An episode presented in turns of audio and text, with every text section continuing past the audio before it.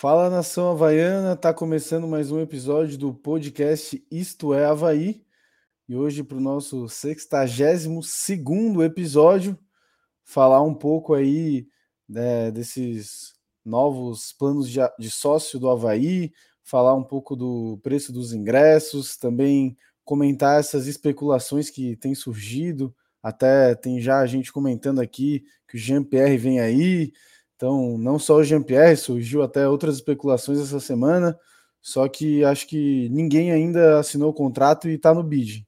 Então, por enquanto, só no campo da especulação. Até na semana passada, a gente montou um time aí que poderia ser o ideal para o Havaí na temporada. Todo mundo colocou o zagueiro Douglas como é, um jogador que brigaria para ser titular e ele acabou nem sendo contratado pelo Havaí porque ele apresentou problemas físicos. Então, uh, a gente queria lembrar que a gente tem dois grupos no WhatsApp. Então, se você ainda não está nos nossos grupos no WhatsApp, entra lá, a resenha é, sobre Havaí é o tempo todo, em, é, 24 horas Havaí Futebol Clube, e a galera está sempre lá debatendo. É, hoje a gente vai contar né, com a presença do Cláudio Gomes para poder falar um pouco sobre esses novos planos de sócio, sobre o, o preço dos ingressos. É, o Cláudio, que ele é o diretor executivo do Havaí, e eu também estou aqui, além do Cláudio, com toda a nossa mesa né, tradicional, o Matheus Fidelis, o Felipe da Costeira, o Felipe Leite e o Gabriel Takazaki. Bom, então, Cláudio, queria te agradecer pela presença aqui, de poder disponibilizar um pouquinho do teu tempo para vir falar aqui com a gente e começar, assim, te, além de te dar boa noite, né? Eu queria perguntar, cara, quem que é o Cláudio Gomes e qual que é a função de um diretor executivo no Havaí? Boa noite, Cláudio. Boa noite, boa noite, Fernando, boa noite, Matheus, Felipe, Gabriel, Felipe Leite. É, tem, tem dois Filipes, né? É isso, né? É, Felipe 1 e Felipe 2, então. Olha, o prazer é meu poder estar conversando com vocês. Eu acho que isso é uma, uma janela de oportunidades para que a gente possa explicar, para que a gente possa externar um pouquinho como que são tomadas as decisões e as decisões internas, as decisões que impactam, né, que geram um pouco de polêmica, idênticas a essa que a gente lançou ontem. Eu acho que algumas coisas tomaram um caminho e a gente está aqui para poder trazer para o caminho correto, aquele caminho que a gente entendeu que deveria seguir. E respondendo à tua pergunta, o Cláudio Gomes é um profissional do futebol, né? Desde 2010.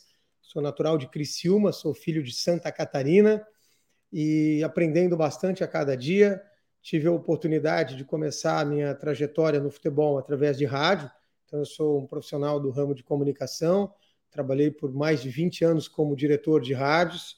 Depois acabei entrando no futebol mas a minha história ela começa lá atrás, com 13 anos de idade, com 7 foi meu primeiro emprego. Fui vendedor de cocada, depois de picolé, de pipoca, na frente do cinema. E com 13 anos eu entrei em rádio. Depois eu, como operador de rádio, com 15 anos eu virei locutor de rádio. E dali em diante eu trilhei o meu caminho profissional. Tive agência de publicidade, tenho ainda agência de publicidade, né? Tive agência de negócios, fui dono de jornal, fui dono de canal de, de rádio, de televisão, como parceiro, como sócio, enfim. Então, tenho uma trajetória nesse ramo. Fui diretor muito tempo comercial, né, de emissoras de rádio. E entrei no futebol em 2010, na, no Criciúma, e tive a oportunidade depois de ser executivo da Associação de Clubes, que pelo qual ainda sou, em função da presidência ser do Havaí, encerra esse ano. Uh, tive uma passagem na CBF como gerente comercial uh, de através de PJ nas séries B e C. Aí voltei para a Associação de Clubes na parte de comitê comercial e agora, recentemente, aceitei a proposta, o desafio de ser diretor executivo do Havaí Futebol Clube. A função do Havaí, que você perguntou, a função, o atributo do cargo de diretor executivo, é uma espécie de um grande auxílio né, para a diretoria executiva, para o presidente e para o vice, que são eleitos estatutariamente, e o atributo do cargo é fazer um interface entre todos os setores que envolve um clube de futebol. É, é uma pena, né, que o torcedor às vezes ele tem essa imagem de que o time de futebol, o clube de futebol é representado só pelos 90 minutos, só com os atletas, comissão técnica. Mas ele é entendido por nós como um business normal, é uma empresa, então gera bastante é, emprego, gera impostos também e gera uma complexidade, né? Não é tão simples você fazer uma gestão de futebol, de, principalmente de um clube de futebol e dos níveis que o Havaí hoje se encontra.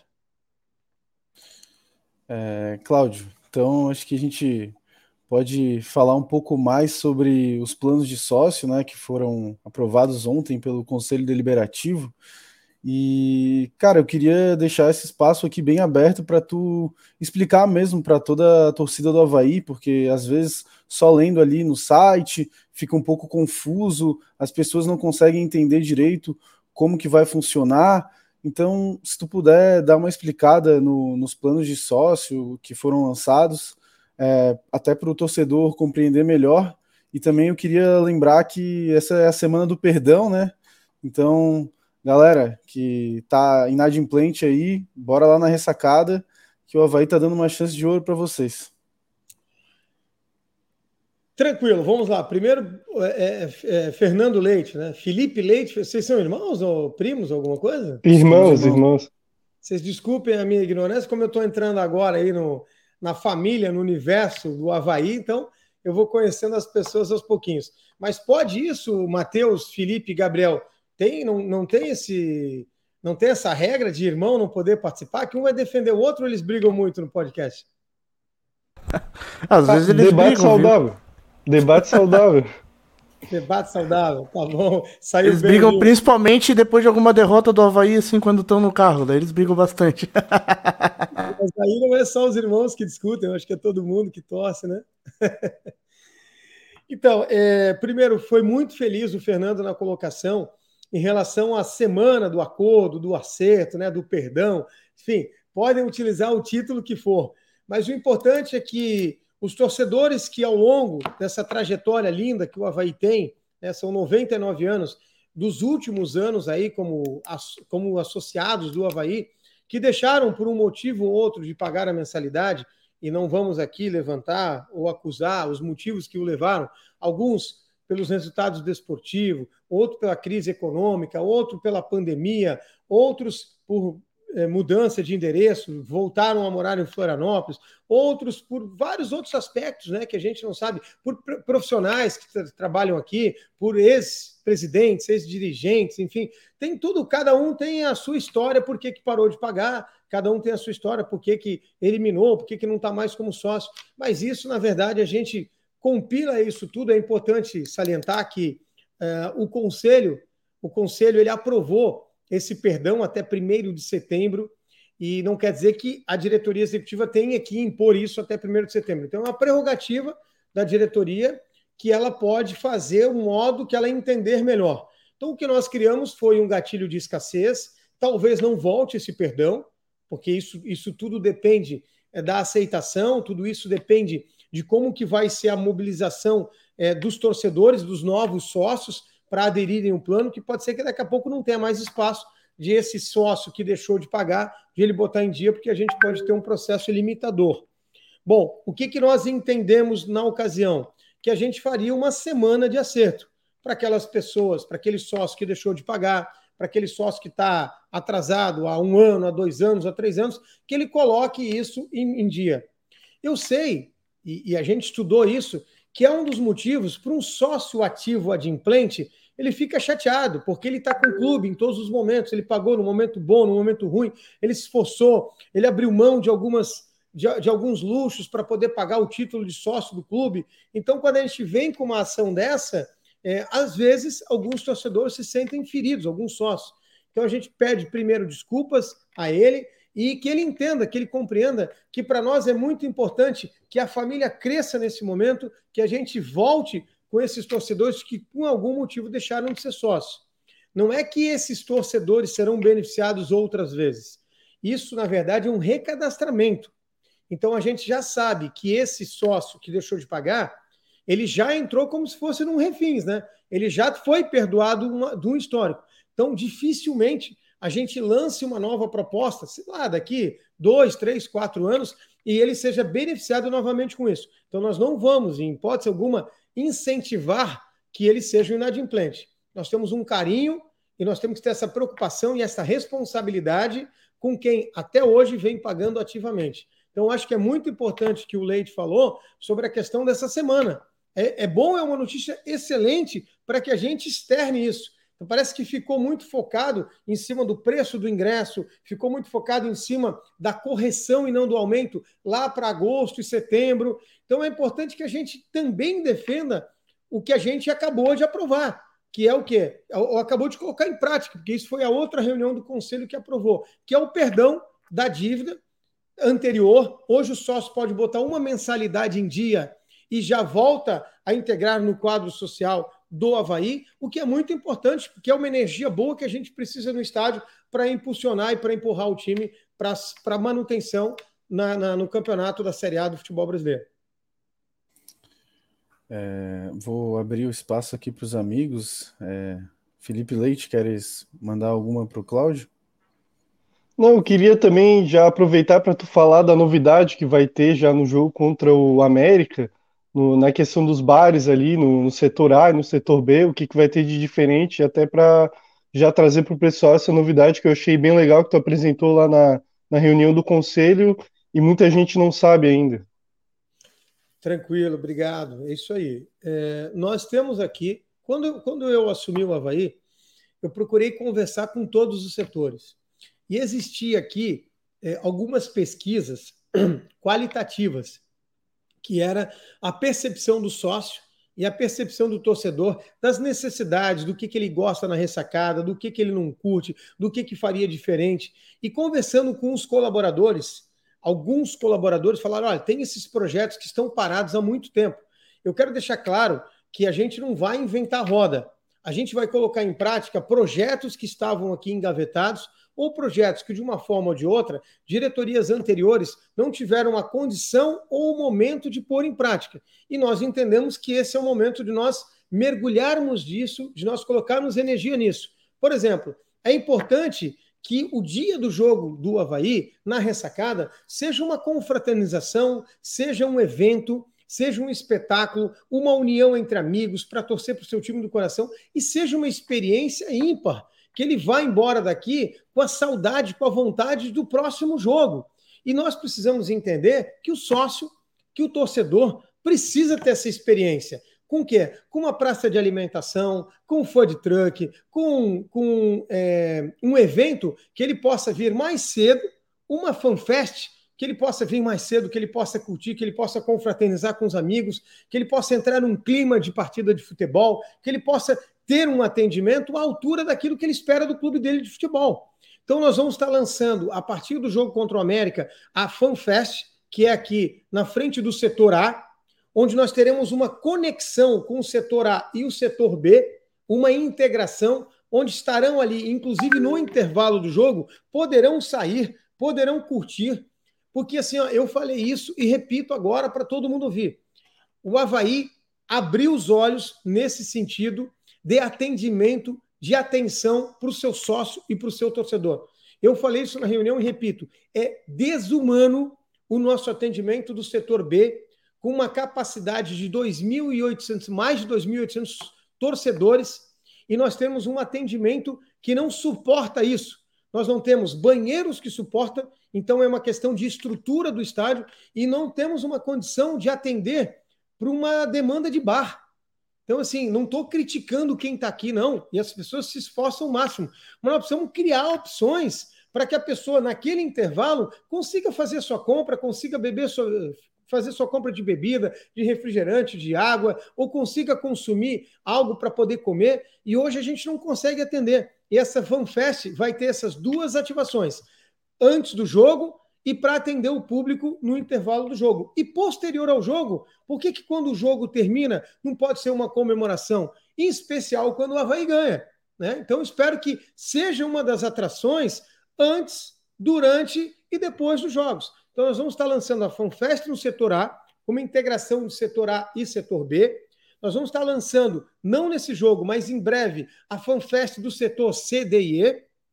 E nós vamos estar lançando a Vila Zurra, tá? Que é um nome que a gente colocou, que ainda vai ter algumas reformulações, que é aquela rua entre o CT e o estádio, onde ali nós faremos como se fosse uma rua coberta de gramado, um, uma, uma vila que as pessoas se encontrassem com venda, com comércio, com gastronomia, para que as pessoas se encontrassem ali e ali realmente tivesse uma confraternização. Então, são três pontos estratégicos, além da mudança do estacionamento que nós já estamos projetando. Se vocês, vocês verão mudanças aqui no domingo, mudanças estruturais, tá? Na frente do estádio, nós vamos estar no processo de asfaltamento e no processo de pavimentação do estacionamento, onde nós teremos uma cobrança de estacionamento. Por quê? Porque o estacionamento hoje, vamos pegar aqui, por exemplo, um sócio ou um torcedor, os dois modelos. Se ele quiser vir e estacionar próximo ao estádio ou dentro do estádio, ele não tem essa condição hoje. Então ele não tem essa experiência. Nós temos um problema muito sério aqui, que é o problema de logística, que é o problema de mobilidade que é o trânsito nos dias de jogos na ressacada. É um problema que o Havaí tem que se preocupar. Às vezes eu cheguei a ouvir dizer, ah, isso não é problema do Havaí. Como não? Isso faz parte do encantamento do sócio, do encantamento do torcedor. Ele é um cliente do Havaí, ele precisa ser bem recebido. Eu preciso dar oportunidade que ele chegue próximo com total segurança. Que ele não, que não seja um martírio para ele poder vir na ressacada. Tem, por exemplo, nessa pesquisa qualitativa, muitos sócios que deixaram de serem sócios do Havaí justamente pela dificuldade de chegar aqui em dias de jogos. Então é muito mais confortável. E uma coisa que a gente precisa entender, senhores, é que o nosso concorrente não é o nosso adversário. O nosso concorrente hoje são vários players de entretenimento, são os canais de televisão, são as atrações que tem de entretenimento, de show, de evento, mas principalmente de retenção em sua casa. Netflix é um concorrente do Havaí, sim, e vou citar como Netflix, mas os demais são todos eles concorrentes de retenção. Então, isso é muito importante. A gente precisa, a gente lançou o sócio júnior e a gente vai fazer outras ações em cima de crianças e adolescentes, porque nós precisamos trazer essa afinidade, essa aproximação com a marca do futuro torcedor do Havaí. Hoje a gente pede para muito gamer, para muito gamezinho. O cara prefere ficar lá, ah, eu tenho uma certa simpatia, mas precisamos de torcedor, igual a vocês, igual os sócios que vêm ao estádio. Então, nós precisamos da responsabilidade do Havaí criar essa nova geração de torcedores.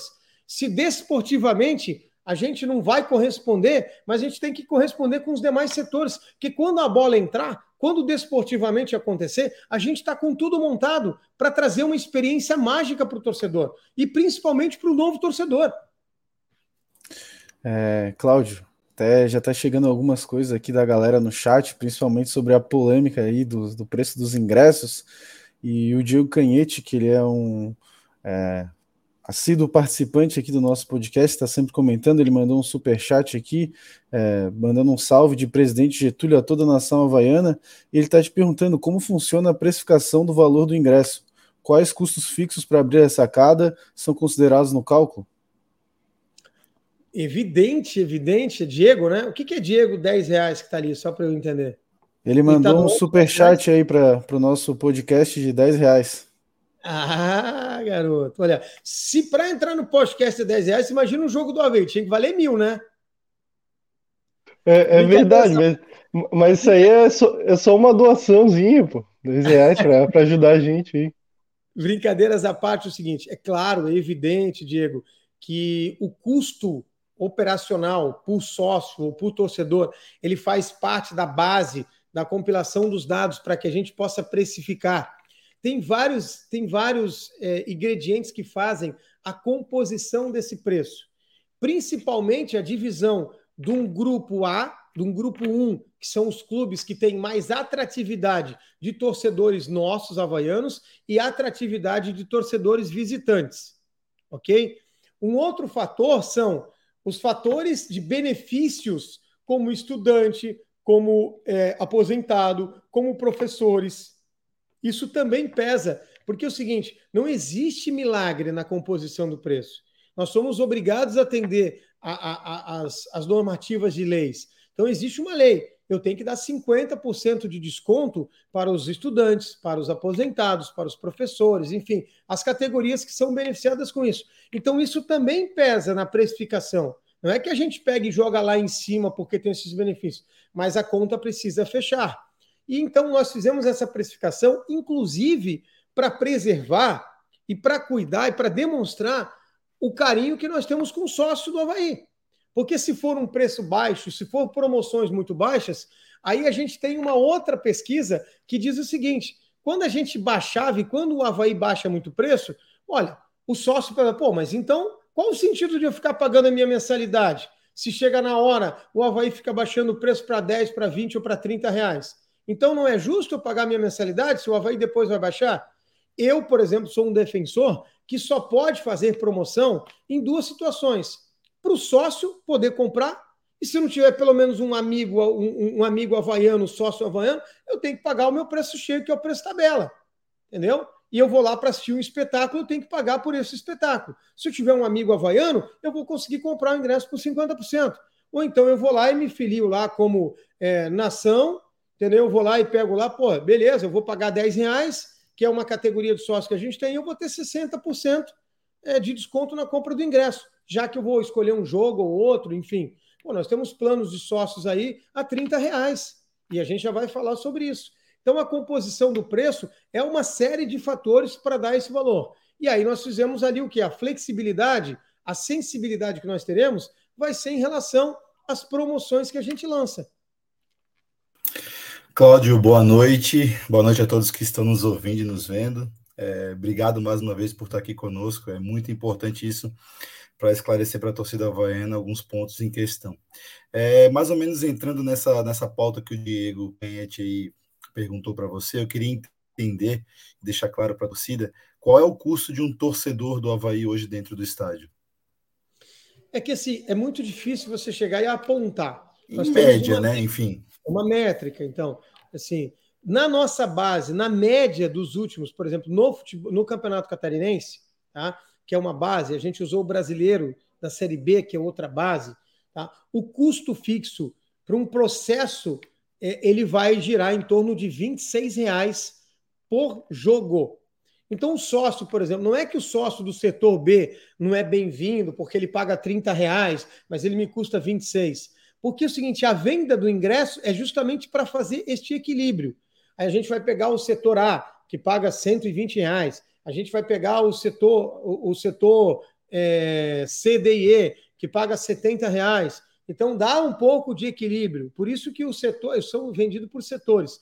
Mas os setores mais em conta, que são os setores de 30 reais, que é o setor B, ele tem em tese tá, esse custo que a gente faça pela divisão geral. O que, que isso inclui? Isso inclui taxa de policiamento, taxa de federação, uh, taxa de segurança, energia, hotel, enfim, todos que integram um processo de execução desse jogo. Então, tudo que envolve o jogo, folhas de pagamento, folha de administrativo, é uma média que a gente faz para poder entregar esse jogo ou cada partida custa tanto, dividido pelo sócio custa tanto. É óbvio que tem jogos que, se o torcedor vier, a gente vai ter o custo igual, ele vindo ou não. Então é, uma, é um cálculo bem complexo de ser feito, mas eu posso te afirmar que ele custa, nessa base que a gente é, é, compilou, de 26 reais. Mas o que, que nós queremos com isso? Todo sócio é importante que ele venha ao jogo. Todo sócio nós queremos ver ele aqui na ressacada, torcendo pelo time do coração.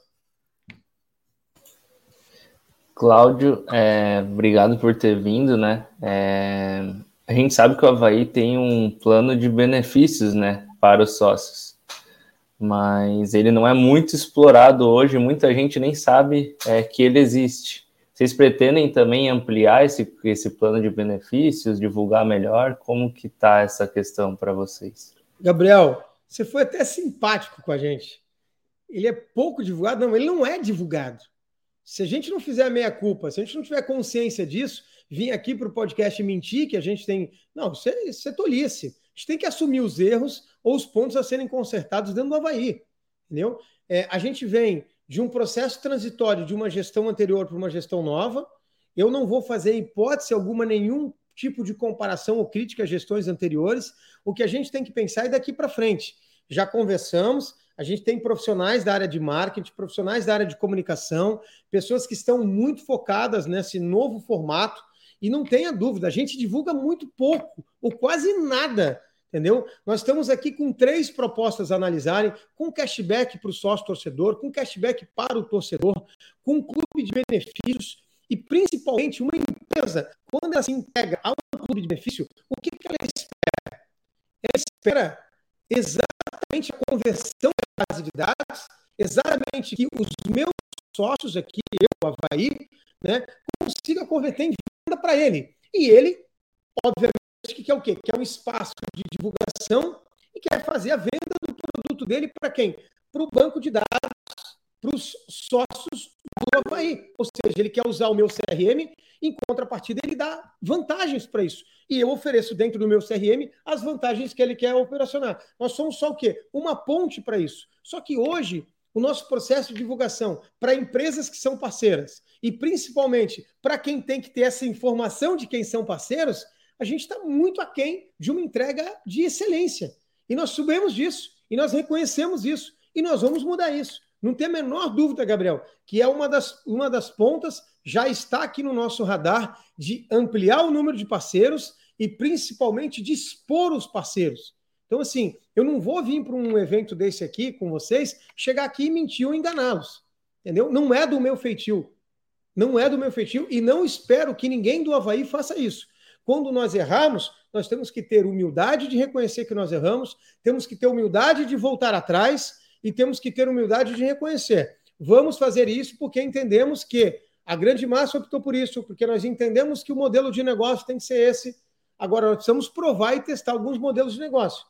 Eu já vou voltar na questão dos ingressos. Eu acho que eu expliquei muito bem como é que a gente compõe isso. E, senhores, sinceramente, não está muito fora da realidade do Brasil, não. Nós estamos disputando uma Série A do Campeonato Brasileiro, é a elite do futebol. Eu sei que alguns clubes vão fazer ingressos mais baratos, mas ninguém, ninguém está lançando o preço do ingresso do ano. O Havaí tomou uma decisão de apresentar. Não existe surpresinha. O preço é esse do começo ao fim. O que, que nós podemos fazer ao longo do período? E eu vejo hoje, eu, eu sinceramente eu não acompanho muito os comentários, mas hoje eu fiquei surpreso. Tivemos aqui três ou quatro reuniões e as pessoas um pouco preocupadas com a repercussão do aumento do ingresso. Eu acho que falar em aumento de mensalidade é muito precoce. Isso a gente vai poder falar lá na frente. Mas o que impactou mais, veja bem, a gente está dando um perdão para o sócio. Isso não foi nem muito evidenciado. Parece que parece que as pessoas gostam realmente de puxar só o que é polêmico, né? Então, acho que a gente tem que estar comemorando. Para quem está inadimplente, são mais de 8 mil sócios inadimplentes que poderiam voltar para a nossa família Havaí para pagar, para voltar para ser sócio. É isso que a gente tem que botar energia. Cláudio, preço... 8 mil sócios inadimplentes? Nós temos hoje muito mais que 8 mil, mas os últimos, os recentes cadastrados no Havaí e que não estão pagando são mais de 8 mil. Caraca! É praticamente o seguinte: é 8 mil e, e, essas notícias de o ingresso está caro, o Havaí não sei o quê, não vai potencializar, não vai ajudar em nada para ele voltar a ser sócio. Cláudio, só para gente, só para entender, então, nesse momento nós temos 8 mil sócios. É porque coincide mais... no número que a gente tem ativo de implante. É, é, como é que é a configuração que a gente chama, tá, Felipe? A gente chama de ativo adimplente. E esse número, inclusive, pode até aumentar. Por quê? Porque é considerado inadimplente somente quem tem débito de, dos últimos três meses. O sistema não entende que ele dá um, ele dá um tempo para a pessoa poder se, se atualizar. Tá? Então, assim, a gente tem mais de 8 mil sócios hoje, ativos adimplentes, mas porque pode ser que dentre esses 8 mil sócios tenha aí alguém que não paga há três meses, há dois meses, há um mês. Entendi. Então ele ainda não é considerado inativo para nós, ou inadimplente. Tá? Inativo Entendi. nós temos muito poucos, mas inadimplente a gente tem no cadastro mais de 8 mil. É, boa noite, é, Cláudio. Antes de fazer tua pergunta, só quero aqui deixar o boa noite da Kaká de Paula, que tá sempre com a gente, mandou um superchat aí também. Boa noite, meus queridos, saudade do The Machine. O The Machine é o nosso outro colega, o Alexandre, que ele vai entrar no nosso segundo bloco, porque ele só gosta de falar de futebol só.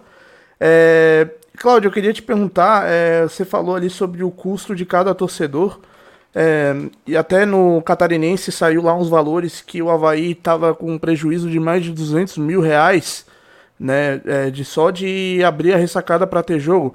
Assim, qual que é o valor por cima mesmo que o Havaí paga, que custa, né, para fazer um jogo na ressacada hoje, envolvendo todos os custos? Ô, Matheus, primeiro eu vou mandar um beijo para Cacá. A Cacá subiu aí a, a oferta, ela deu R$10,90, então ela já subiu 90 centavos aí, o milão está subindo. É, assim, Ainda mais, né? É, ó, vem uma promoção interessante nesse negócio de quem dá mais. Eu não posso revelar aqui para vocês, senão vai ser em primeira mão no canal. Tá? Vem aí uma grande novidade do Havaí sobre esse negócio de quem dá mais. Tá? Vai ser super interessante. A gente vai ter algumas mudanças aí. Só posso dizer para vocês que em breve a ressacada terá uma grama sintética e vai depender muito da participação dos sócios, dos torcedores, dos simpatizantes, dos apaixonados pelo Havaí. É, a questão é a seguinte: o catarinense ele não pode servir como uma referência. Ele é um campeonato muito bacana, que ele serve para muitos, muitos testes. Ele é, ele é um campeonato que o Havaí dá muito valor, que o catarinense dá muito valor, que os clubes é, é, é disputam com, com o seu mai, maior potencial que podem, porque a gente sabe da importância que isso tem. Porém, é o seguinte, ele é um teste para muita coisa. Quando se fala em prejuízo, eu sou, eu, eu, particularmente, tá? Eu contesto algumas coisas, porque assim, no borderô que se apresenta, tá? A gente não. A, a gente bota o borderô e ele precisa ter uma, uma, um entendimento sobre sócios. Tá? A gente precisa fazer, e não dá para você fazer uma média em relação ao valor da mensalidade de sócio. Então ele aparece ali como um prejuízo, tá? mas ele não é um prejuízo real, como se fosse um contábil, né? Então, assim, ele é um prejuízo para você ter um norte, para você ter uma base. Mas se você colocar ali uh, o plano de sócio ou o pagamento do sócio, você já vai ver que ele vai ter um equilíbrio. Então, ele não é um prejuízo tão grande assim. Ele não é uma competição saudável financeiramente, porque faltam alguns ingredientes, tá? Faltam é, é, buscar cada vez mais patrocinadores, faltam buscar é, atrativos para dar mais público durante o estadual. Nós vivemos numa região de litoral, então a gente concorre com muita praia, com muito entretenimento durante o verão.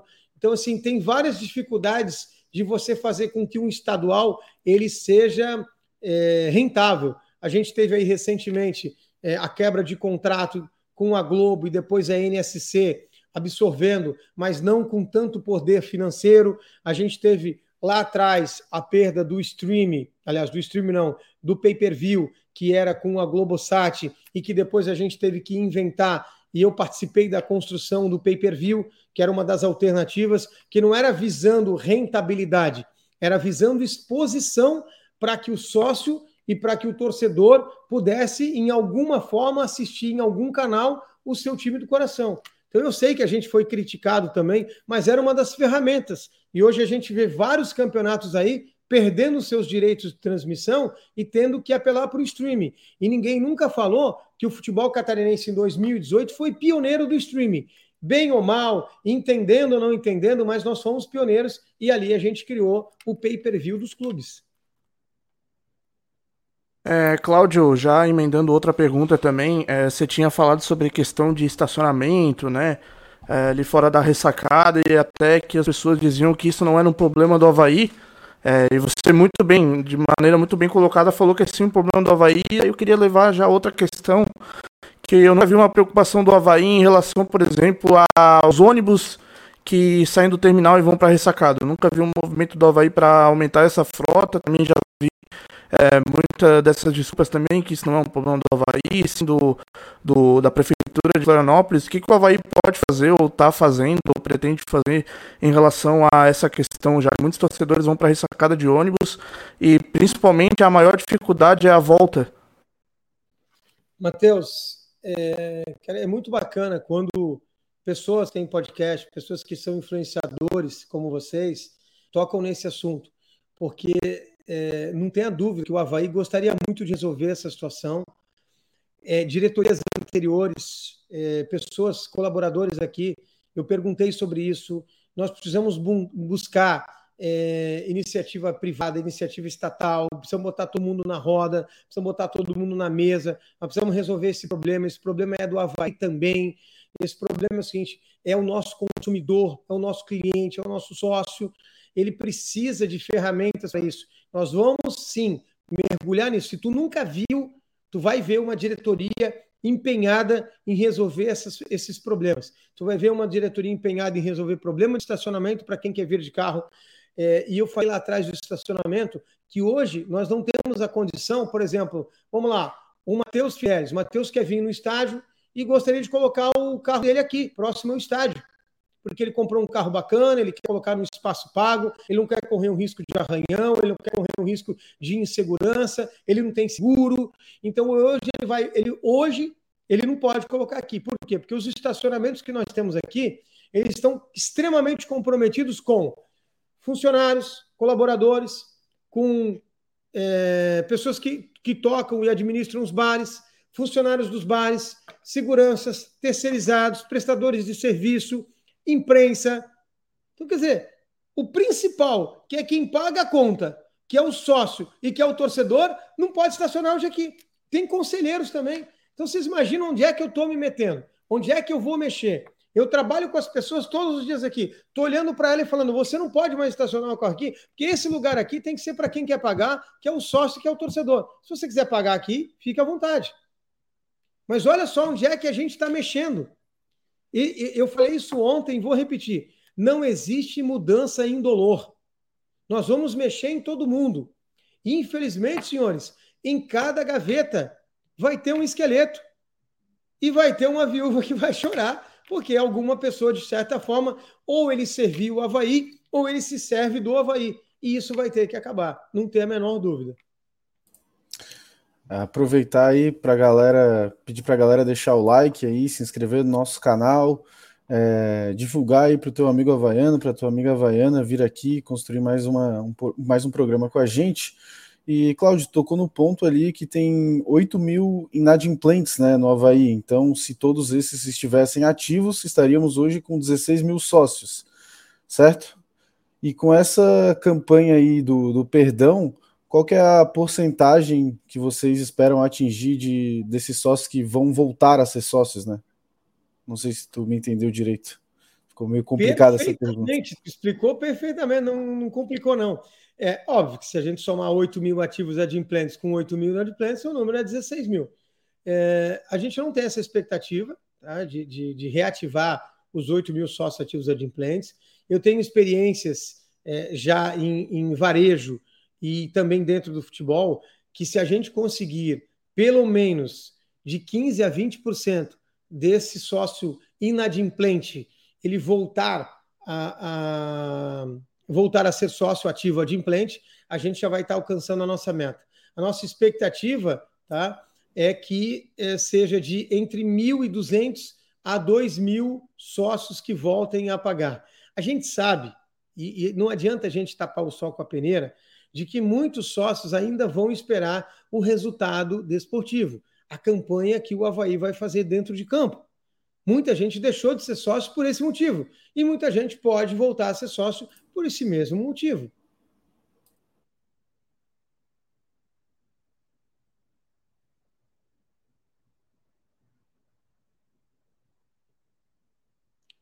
Travou aí? Vocês estão me ouvindo? Opa, aqui deu uma, deu uma travadinha. Não é, sei se só para todo mundo. Que assim, ó, se o torcedor vai esperar a resposta desportiva, ele vai perder o time, ou seja, o prazo que nós colocamos, que é o dia 9, que é até o dia do jogo. Tanto é que a nossa secretaria estará aberta das 9 às 17 horas no sábado, estará aberta no domingo, das 9 horas da manhã, e a loja também, justamente para dar essa atenção e esse suporte para todo mundo que vier aqui na ressacada. É, chegou uma pergunta aqui do Evandro Reis, ele está perguntando: Boa noite, prezado Cláudio. É possível dar um bônus para os sócios adimplentes? por exemplo, descontos nas compras dos produtos oficiais e por aí em diante, acho que ele pede um pouquinho mais de desconto, porque atualmente já tem esse desconto de 10% na loja do Havaí, né? Até para valorizar esse pessoal que ficou adimplente durante a, a pandemia, né? Evandro Reis, obrigado então pela pergunta. Não tenha dúvida, todas as nossas promoções, todas as nossas ativações serão focadas no sócio, principalmente no sócio ativo adimplente. Tá? É, quando se fala em pandemia, quando se fala em um momento de pandemia, a gente já, já esse período de não poder ter acesso, ele já está sendo superado, porque já faz um tempinho aí que o sócio já pode voltar nos estádios. Com limitador, com limitação, quando a gente reativou, né, quando a gente conseguiu a volta do torcedor, mas agora já com a sua totalidade. Então, assim, é, nós só temos a agradecer, o Havaí tem a agradecer o sócio ativo de implante, que pagou durante o processo da pandemia, que pagou depois pós-pandemia, aí, que a pandemia não acabou, mas dos efeitos né, restritivos, e que mesmo assim veio ou não veio ao estádio, mas que ficou adimplente para manter essa nossa estrutura de pé. Então, o único sentimento é gratidão. Agora, as promoções serão focadas sim para os sócios adimplentes. É, a gente tem aí agora é, algumas promoções ligadas à loja. Quando a gente fala em loja, são outras propriedades. E a gente vai fazer, senhores, podem ter certeza, que muitas promoções.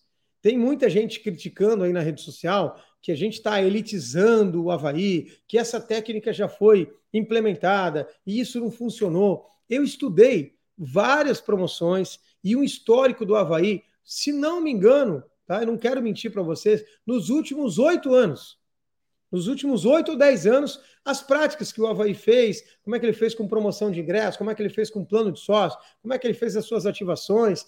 Então, assim, nós vamos fazer muitas coisas que foram feitas e implementar elas daquilo que não deu certo. Ou seja, consertar aquilo que era uma boa ideia, porém, no momento acabou não sendo executado com perfeição e com êxito. Então, assim, já foi lançado preços é, um pouco mais altos de ingressos e planos de sócios mais altos, e aí foi a crítica da elitização do futebol. Mas nós temos também projetos sociais. Então, quero, espero e, e peço a confiança de todo mundo que está criticando nesse momento. É o seu direito criticar, é um direito que você tem de manifestar a sua ideia. Mas espera um pouquinho, essa diretoria está três meses. Eu estou um mês e meio aqui no clube. Esperem a gente pôr em prática todas as nossas ideias. Desse voto de confiança para que a gente possa atender a todas as camadas da sociedade que tem como objetivo vir torcer para o Havaí. Nós temos um modelo de plano sócio a 30 reais, nós temos plano sócio a 70, a 120, nós temos promoção de ingresso, nós temos plano sócio a 10 reais, onde tem 60% de desconto no ingresso, nós teremos promoção para o sócio comprar ingresso, nós teremos ativação com empresas parceiras que já se comprometeram para justamente atender essa camada da sociedade que, pô, eu, o preço está muito alto, eu não posso. Então, essas empresas comprarão ingressos e farão a preço subsidiado. Não estou dizendo que a gente não vai fazer. A gente precisa ter um norte. O nosso preço modelo de tabela é aquele que está apresentado. Dali em diante, a gente flexibiliza. Só que é o seguinte: se sabe naquela máxima, não, não vamos dar o peixe. Vamos ensinar a pescar. Fiquem ligados. Quem não pode ser sócio pode participar das promoções, pode ficar conectado com a gente, pode fazer aquisição na loja, pode esperar uma empresa parceira do Havaí a fazer promoções de ingresso, pode ter amigo de um sócio e o sócio vai lá e compra ingresso para ele. Então, tem várias situações nesse sentido. É só uma questão de esperar.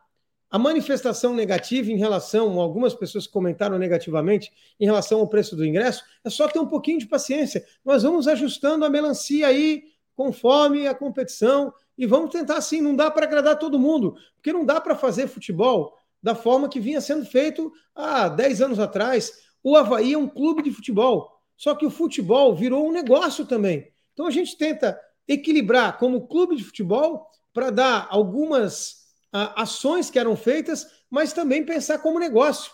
O Havaí também está hoje num segmento que é business. Futebol é negócio e a gente está disputando na elite do futebol brasileiro. Afinal de contas, vocês querem o Havaí na Série A? Todo mundo quer o Havaí na Série A. Todo mundo sabe e todo mundo está convicto nessa causa comum. Só que para estar na Série A, nós precisamos também equilibrar algumas ações de clubes que têm 120 mil sócios, de clubes que têm receita cinco vezes maior que a nossa, de clubes que têm estratégia já montada e dando é, é certo, que já estão consistentes. Então, nós precisamos mudar nós precisamos buscar alternativas, receitas novas ao Havaí e precisa passar por isso de uma flexibilidade do sócio e do torcedor. Nos últimos três acessos, o Havaí subiu e desceu. Por quê? Porque começa a manter o modus operandi. Então, nós precisamos fazer algumas alterações, buscar novas receitas. Desde 2019, não tem correção do plano de sócio. Não é nem aumento, é correção. E o plano da turma do, do da série da, da, do setor B, nem em 2019 teve correção. Então, assim, e nenhuma conta, nenhuma conta que o Havaí paga hoje em 2022 é como referência 2018 ou 2019. Não tem uma que a gente não pague com correção ou com aumento. Então, como que a gente vai administrar, senhores? Qual é a fórmula mágica? Alguém tem essa magia aí para nos ensinar? Que aí tem que vir aqui nos, nos ensinar. Como que você paga? Como que você não consegue reajuste? Como que você não consegue fazer cobrança se você não, não consegue equilibrar isso? Se você não consegue acompanhar as correções? Essa bola levantada aí pelo Evandro, eu tô vendo mais outras reclamações aqui também. O Luiz César falou que comprou uma camiseta na Store e o preço com desconto para sócio é o mesmo da venda em qualquer loja de artigos esportivos, é um benefício ilusório. É, e também o Ramon Felipe ele tá falando, os 10% de desconto para sócio é praticamente nada. Sites como Umbro, Netshoes, Food Fanatics sempre é muito mais barato. O Havaí deixa de ganhar muito dinheiro com isso. É, e eu concordo com eles até, porque Raramente eu vejo alguém comprando uma camisa pelo ciclo social que eu tenho assim na Havaí Store. Eu mesmo não lembro qual foi a última que eu comprei lá na ressacada. Porque na internet está sempre mais, mais barato nesses sites aí que ele citou. Como é que o Havaí pode concorrer com eles, então? O Havaí nem concorre, o Havaí perde. Se você está dizendo para mim aqui que você concorda com o Ramon, eu também concordo. Só que nós precisamos mudar essa realidade. Não é, é inadmissível que o sócio tenha 10%. Bom, ele já é sócio. Ele precisa ter mais benefício. Ele precisa participar uhum. de mais ativação como essa, entendeu? É impossível. Veja bem, eu sou defensor, e a gente precisa entender uma coisa. Eu acho que isso eu quero compartilhar com vocês. De as camisas, ou seja, o manto sagrado, ou produtos do Havaí, não podem ser mais caros que em outra loja. Porém, não podem também serem mais baratos, porque é desumano com quem é franqueado ou com quem vende os produtos do Havaí. Agora, para o sócio, não. Para o sócio, aí, aí, aí a linguagem é diferente. Aí o papo fica um pouco mais sério. Não tem a menor dúvida que todos os dois comentários aí têm razão. Ele vai lá para um site da Umbro, para a Netshoes, e aí, qual é a vantagem de você ser sócio e comprar na loja do Havaí? Se você não tem esse benefício. Então tem que ter sim, tem que ter preço diferenciado, tem que ter promoção, tem que ter. Se não for preço, tem que ter um agregado. Não tenha dúvida que eu vou lutar. Assumo esse compromisso com vocês aí. Tá? E não é má vontade, não. Não é uma vontade da turma da loja, não é uma vontade do departamento comercial. Nós vamos ter que reestruturar isso aí, nós vamos ter que encontrar esse equilíbrio, mas vocês podem ter certeza que o sócio vai ter muita vantagem nas lojas oficiais do Havaí ou qualquer propriedade que o Havaí venda. Bom, é, eu quero também aqui deixar o comentário do presidente que comentou aqui, presença ilustre aqui na live falando, os ex-sócios inadimplentes têm a chance de voltar com esta semana de anistia. Só para salientar aí, Cláudio, é até sábado? Qual que é a data limite para é sócios 9. aí? Até dia 9. Tá, então, pessoal, lembrando aí, até dia 9, você que é sócio inadimplente, que o Claudio falou que a gente tem mais de 8 mil sócios inadimplentes aí que estão. que é só pagar uma mensalidade e já dá para voltar para o quadro associativo do Havaí, já dá para ir curtir aí o jogo contra o América Mineiro. Lembrando que, como o próprio Claudio já falou e a gente salienta, né? Se a gente quer um Havaí forte, um Havaí brigando na Série A, a gente precisa de mais sócios, precisa de mais receita.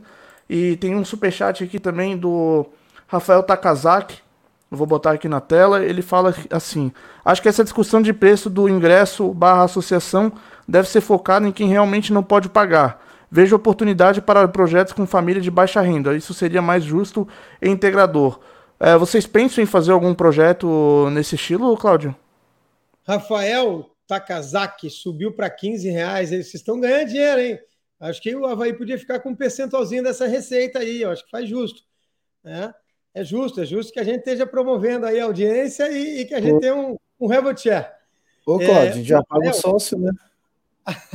Já é sócio, deixa um benefício para a gente aí. o Rafael, é, ele está levantando uma bandeira, e é uma bandeira que eu posso dizer para vocês com toda humildade que eu tenho muito conhecimento sobre isso. Tá? Nós chegamos a levantar aqui é, famílias de baixa renda, né? é, pessoas que têm condição nós chegamos a levantar e nós teremos promoções para essas famílias com projetos aí que ele fala de baixa renda. Vocês acham que a baixa renda ela não tem condição de pagar 30 reais? 30 reais. É o eu até, eu até fiz uma, uma conta aqui que o 30 reais por nove meses de campeonato, é, aí tu divide, dá 270 e tu divide por 19, que é a quantidade de jogos do Havaí em casa, dá 14 reais. Então eu, eu acho que é um valor bem acessível para várias pessoas. Eu não, não sei se vocês concordam, acho que eu estou é complementando aí a tua. É eu fiz, eu fiz os 30 reais do setor mais barato da ressacada e fiz por número de meses que vai rolar a Série A, que é 9, se eu não me engano. Ah, beleza. E daí dividir por 19, que é o número de partidas do Havaí em casa, e dá 14 reais por partida, que eu acho que é um valor bem baixo para uma Série A de Campeonato Brasileiro. Né? Esse, esse ano, até na verdade, em função da Copa do Mundo, refaz o cálculo, vai dar 8, né? E não 9 aí. Então dá, dá uma diferença, mas mesmo que seja 14 reais. Vamos falar isso, porque eu acho que assim, tem muita gente que gosta de levantar a bandeira ou gosta de ajudar as pessoas que às vezes não querem que você ajude. Então, todo, mundo está falando, ah, famílias de baixa renda, tem que ter preço de ingresso isso, tem que ter preço de ingresso aquilo, tem que ter para essa situação. Nós teremos promoções que vão atender esta camada de público. Não dá para atender todo o jogo, não, gente, senão a conta não vai fechar de novo. Entendeu? E também não é justo com quem tem condição e quem paga. Nós não queremos elitizar o Havaí, esse não é o objetivo. Mas nós teremos sim uma carga de ingressos. E como é que se mede isso? Quem é que diz quem tem baixa renda e quem não tem baixa renda? A única, única forma que a gente tem de poder fazer isso é o seguinte: é o cara que ganha o quê? Um salário mínimo, dois salários mínimos? É um cara que está no, no plano do Bolsa Família? Como que a gente mede se o cara tem ou não tem? Quem que me garante que o cara não vai vir aqui e vai mentir para mim para poder pegar um preço de ingresso?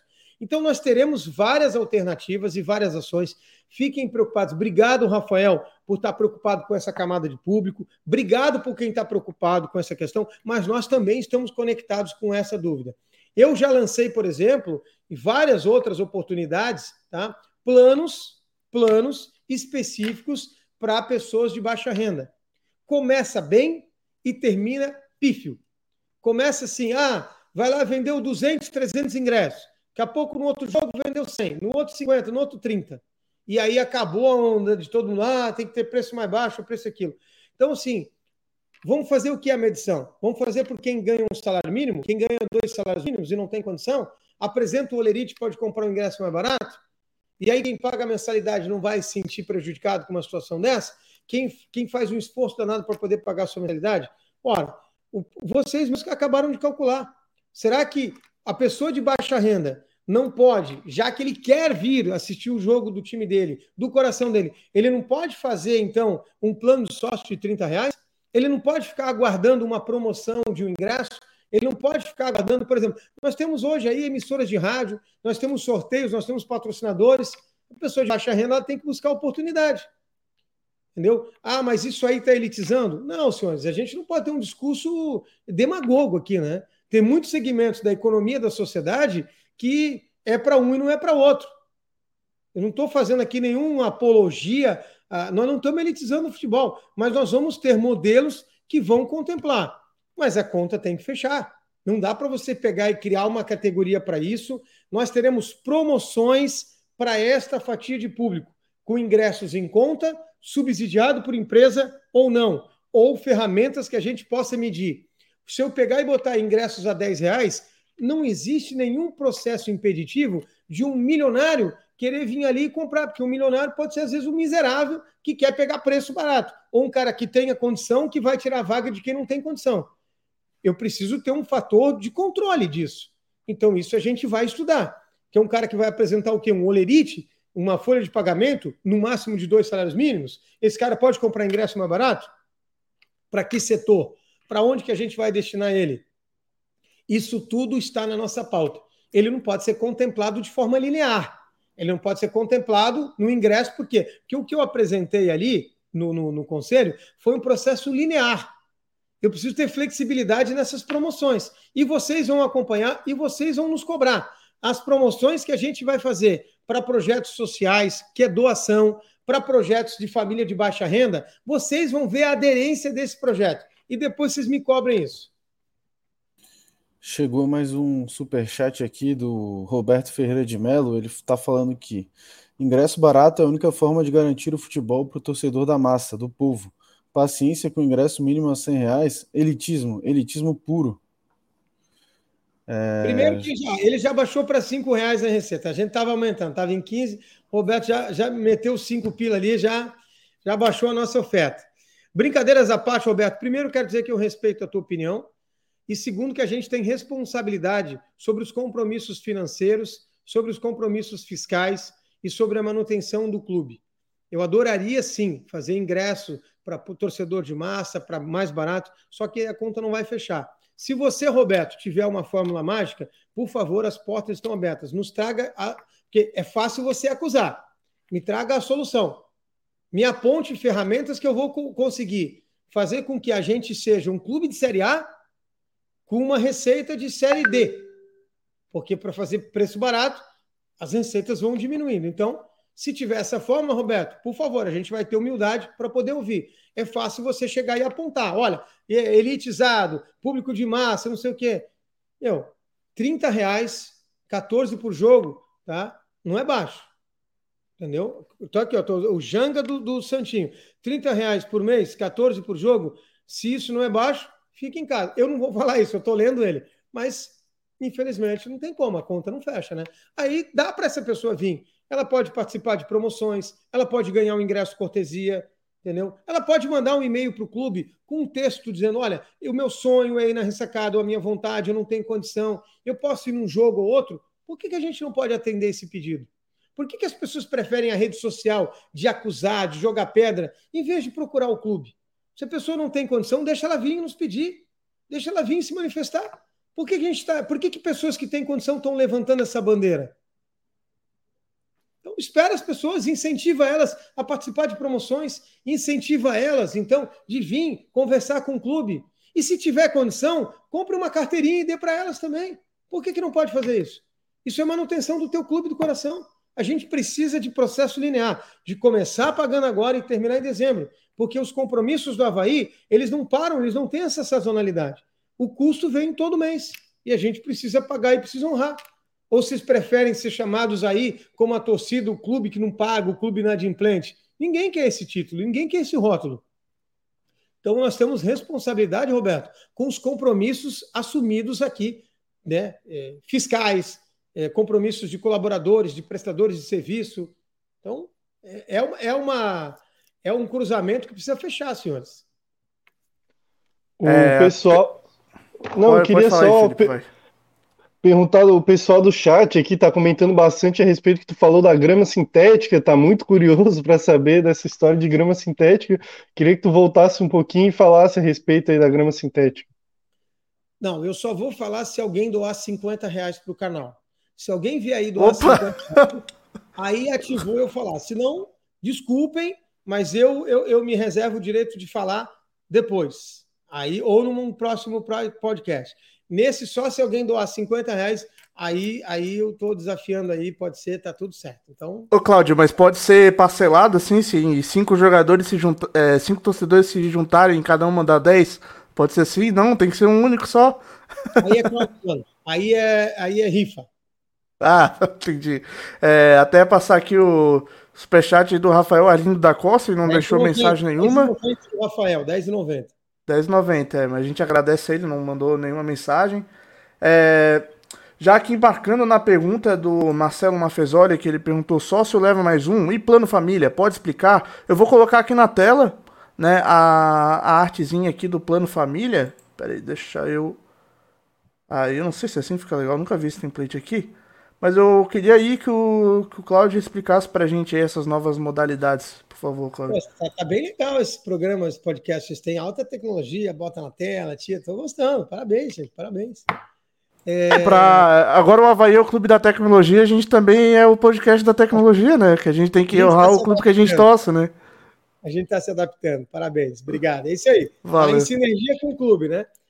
É... O plano família, primeiro, sócio leva mais um, não não tem essa não tem essa modalidade aí A gente já criou durante o, o catarinense, sócio traz mais um, sócio traz mais dois, enfim. Mas para o Campeonato Brasileiro ainda não tem essa promoção. Pode ser que tenha, tá? Pode ser que tenha no, no futuro, sim. Não vou, não vou negar a vocês. Mas o que, que nós lançamos além do plano de sócio que nós tínhamos? Que é o, o plano família, que todo mundo reclamava. Pô, precisa ter um plano família, pô, é sacanagem que eu pago tanto, e aí não tem desconto. Então, o que, que a gente criou? A gente criou um plano família, e quando eu cheguei aqui, eu quero fazer justiça. Isso já estava pronto. Eu só estou colocando em atividade, tá? Estou colocando em exercício. Já estava pré-montado aqui, tem uma ideia aqui, costura ali. Então, eu quero, assim, dar crédito para quem tem crédito, né? Então, isso já estava montado aqui, a gente só colocou em prática. Que é o seguinte: apenas para parentes de primeiro grau, que é pai, mãe, marido, esposo e filhos. Tá? O pai, vamos supor, o pai é sócio. Então, para colocar a esposa, para colocar os filhos, cada um que ele colocar 20% de desconto na modalidade de sócio que ele optar. É importante salientar que ele vira dependente. Por ele virar dependente, ele não tem direito a voto. Ok? Então vamos deixar bem claro. Ah, mas eu já era sócio, ou já sou sócio, e eu já tinha minha esposa e o meu filho de sócio pagando integral. Eu posso entrar nesse plano? Pode. Ele vem aqui e diz: olha, eu quero aproveitar esse, essa promoção do plano família, porque agora eu quero desconto para meu filho e para minha esposa, que também são sócios, são dependentes. Não pode irmão, não pode primo, não pode uma série de outras coisas. Então tem que deixar isso bem claro. Tem aí uma modalidade. Pode outras configurações aí que a gente já explicou hoje. Vocês vão lá na, na, nas redes sociais do Havaí, tá lá explicando que, o que, que pode e o que, que não pode. Ok? Então, assim, ele pode entrar, porém, ele tem que estar ciente de que o dependente não tem mais direito ao voto. Ok? O sócio júnior, que é de 13 a 16, ele tem 20% de desconto em qualquer modalidade que ele puder escolher. Que é o seguinte, que às vezes ele é neto de um havaiano, ou ele é neto e o vô dele não é, ou ele é filho e o pai não é torcedor havaiano, mas ele é torcedor havaiano. E ele quer vir ser sócio. E aí ele não é dependente de ninguém. Ele tem a autossuficiência, ele vem aqui, vira sócio e tem 20% de desconto. Então, esse aqui é um processo de formação. Além do zero a 12 anos, que a gente ainda que não paga, mas que a gente ainda vai fazer incentivos, tá? Que é para ele poder vir no estádio. A gente quer esse novo público aí no estádio em breve. Esse plano, o Família vai. É, pode, por exemplo, um pai está no setor A e o filho no setor B e o filho ainda recebe o desconto? Mas é claro que pode. Ah, é tá, uma beleza. escolha dele, entendeu? Ah, é tá. evidente. Ele, então ele não é só para o mesmo setor, tá? Não, não, pode ser alguma. Se ele quiser, se, ele, se, se a carteira do filho, ele, o, o pai gosta de assistir ali no setor A e o filho quer estar tá lá, né, no Na meio mancha da, turma, daquela energia lá da, do setor B, então ele vai lá para o setor B, ele vai ter o um desconto lá do setor B, ou seja, já não é mais 30, né? Então já é 24, é 24 reais. Ô, Cláudio, desculpa aqui te cortar, mas acho que tua campanha aqui deu certo. O Gabriel Reinert mandou um super chat aqui de 50 reais, patrocinado pela Pizzaria do Sabor, para poder falar sobre a grama e a Cacá de Paula mandou um de 54 aqui, falando: amanhã tu me devolve essa grana lá no clube. Não, primeiro lugar é o seguinte, ó, só um minutinho. É, é, a nossa auditoria impugnou. Quem bota o anterior ali que deu 50? Veja bem, não valeu isso aí. Por quê? Nossa auditoria acabou de confiscar porque ele está fazendo propaganda da pizzaria Doce Sabor. Então, o 50 é para é para publicidade da pizzaria. Não é para startar minha, minha história, não. Vocês concordam com isso? Ah, que isso. Não, não.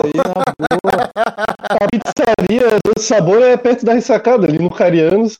Dá para tu ir lá depois de um dia de trabalho e lá na pizzaria que ela é boa, recomendo. Tá certo, obrigado. Eu vou fazendo propaganda aí, agora acabou. Deixa eu, deixa eu passar em primeira mão para vocês o seguinte: o Thiago vai me matar, do marketing, o Luciano, a turma toda, eu vou ter que revelar para vocês. Vem aí, tá? Um crowdfunding que nós vamos fazer. Estamos já na ponta da agulha, onde nós vamos buscar sensibilizar a todos os nossos sócios torcedores que a ressacada passe a ser com grama sintética. E também um projeto muito próximo a isso para que a gente tenha um campo de grama sintética no CT.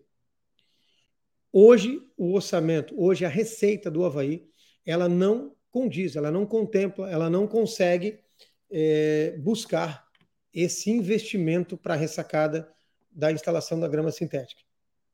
Nós vamos precisar do sócio e do torcedor participando desse crowdfunding agora. Eu acabei de revelar o benefício, a contrapartida que o sócio ou que o torcedor vai ter, isso eu não posso contar. Eu já dei para vocês a pincelada. Eu já dei aqui o título, o enunciado.